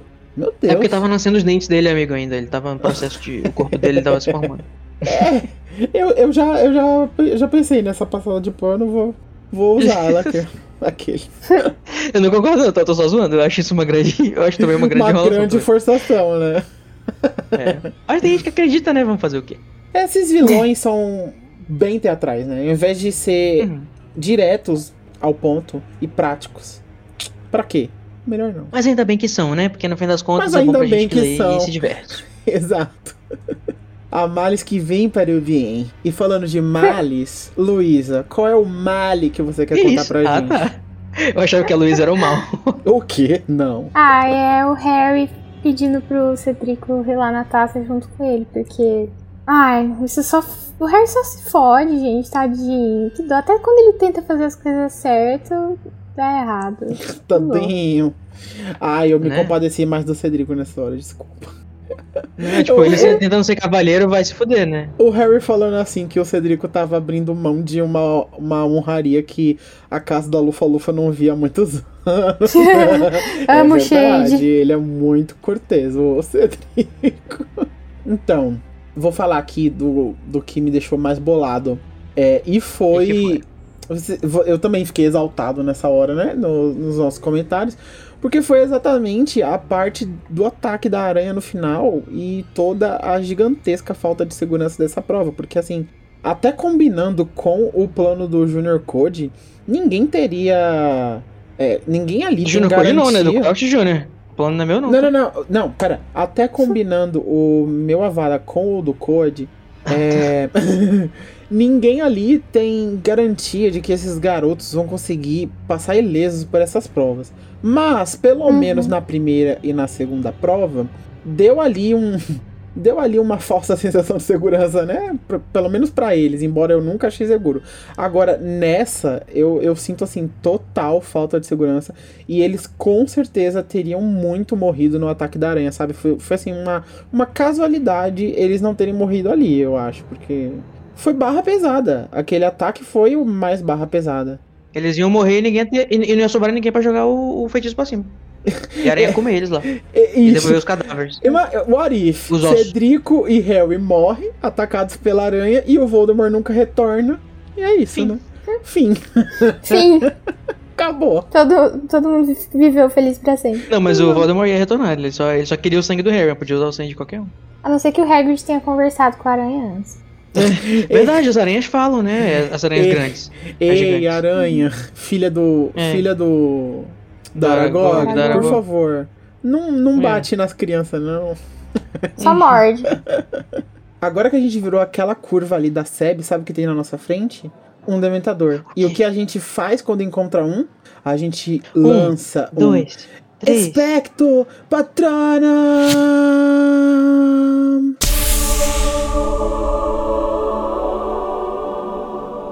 Gente, mas era um bicho papão só. Era só um ridículo. Deixa de ser ridículo, amiga. Pelo menos iluminou um pouco nossos corações, né? Iluminou nossos corações. Iluminou. E falando em iluminar, o que, que te ilumina nesse capítulo, amiga? Diz pra mim. Ah, então, eu já desisti de tentar falar um só. um patrono só. Então, assim, Flair e Gui, amo esse casal, acho muito fofo, apesar da Flair ser meio chata às vezes. E o Harry pedindo licença pra Esfinge, que é muito o que eu faria, isso é a minha cara, gente. Amei. Muito bom. Vamos debochar. O Harry olha pro Esfinge e fala assim: vamos fazer um acordo de cavalheiros. É. O, o, e você falando debochar agora, Daniel, agora que eu percebi que o fato do Harry tá falando pro, pro Cedric também lá. Tipo, a sua casa não tem glória há muitos anos, né? É, é uma nobreza, de, um shade disfarçado de nobreza, né? Sim. Tipo, Mas aqui o Harry, o Harry não, o Harry não fala, ele pensa. uhum. Ele não chegou a, a verbalizar o shade, mas por dentro talvez ele tava até pensando isso pra se sentir um pouco melhor. Ou não, era só nobreza mesmo. A gente tá vendo isso porque a gente é maldoso. E o que que faz você se sentir melhor, Code? Ai, gente, eu amo um bom enigma, né? Eu sou um, um Hum. grandíssimo nerd que adora essas coisas, então assim, se tem enigma no capítulo, eu tô feliz. Ainda mais um enigma gostoso desse. Imagina se tem um enigma durante o livro inteiro. Ah, tipo um certo enigma de um certo príncipe? Agora que eu entendi. é, não é à toa que é um dos meus livros favoritos. E eu gosto de criaturas mágicas também, né? Então apareceu, a- apareceu a esfinge aqui, todas essas variedades e o feitiço lá da. da... Eu gostei da, de como o- é, é povoado o labirinto com todas essas tarefinhas. E se o, o Crouch não tivesse atrapalhado, ou melhor, ajudado, né? A gente teria acesso até a mais coisas Uhum. legais do mundo bruxo aí pra serem Uhum. enfrentadas. Inclusive, eu queria Sim. muito ter visto a trajetória dos outros, né? Uhum. Uhum. É, você e os outros espectadores também queriam, né? Ninguém viu. Ainda tô Ninguém chorando. viu. Tô chorando de barriga cheia ainda. E não posso esquecer também né, de uma menção honrosa a Claro, né? Eu às vezes tenho um coração sim, que é, poxa, o Harry ah, sendo surpreendido pela senhora Weasley e o Gui, gente. Ai, Aquilo assim, fofo. se alguma coisa enche a gente de alegria, né? Eu não falei isso primeiro do que outro que eu achava que é, ia ser falado. Mas o, o- Assim, é uma coisa muito, muito linda, muito meiga, muito, muito amável. Eu estou Sim. aqui flutuando Hum, de emoção. Quentinho no coração. O que me faz flutuar nesse capítulo, amigos, que lit- quase literalmente faz flutuar mesmo, né? É aquele feitiço do mundo invertido, que eu achei muito Ah, sim. massa. Acho que foi, Uhum. o, foi o meu highlight, assim, do capítulo, porque é uma coisa muito diferentona de tudo que a gente viu até então. Sim. Dos feitiços de Harry Potter, eu fiquei, gente, que coisa babadeira. Eu adorei. Provavelmente nunca volta mais, né? Eu não lembro de ter visto isso de novo. É. E aí, igual eu falei, durante a discussão eu queria que tivesse. E talvez tenha, a gente só não viu. Mas momentos assim que são situações, né? Ao invés de. Desafios que são situações, ao invés de desafios que são é, duelos, basicamente, né? Sim, e animais, né? É, e animais. criaturas. Mas foi É, muito tadinho legal animais, ver né? essa. Também. E Luísa... Ah, e os animais só sofrem nessa série, enfim. É, a gente falou dos dragões, né? Lá que a gente tava com pena das dragões que tinham tirado os filhos dela, os ovos, não sei o quê. E aqui a gente tava tacando pau nas aranhas, né? Também as aranhas são animais que precisam de direitos. A esfinge também, né? A esfinge também. Agora que deciframos os enigmas e não fomos devorados, graças a Deus. Opa. Enchemos uma aranha de porrada, coitada. E Tadinho. fomos cordiais e humildões com os nossos oponentes. A terceira tarefa acabou. Deu tudo certo, né, Oh. gente? O pior já passou, né? Uhum. Graças a Deus. Uhum. Agora a gente pode só descansar e curtir a glória eterna. Partir em paz para o capítulo 32. Osso, carne e sangue. Gente, vai ser num açougue? Tchau. Tchau.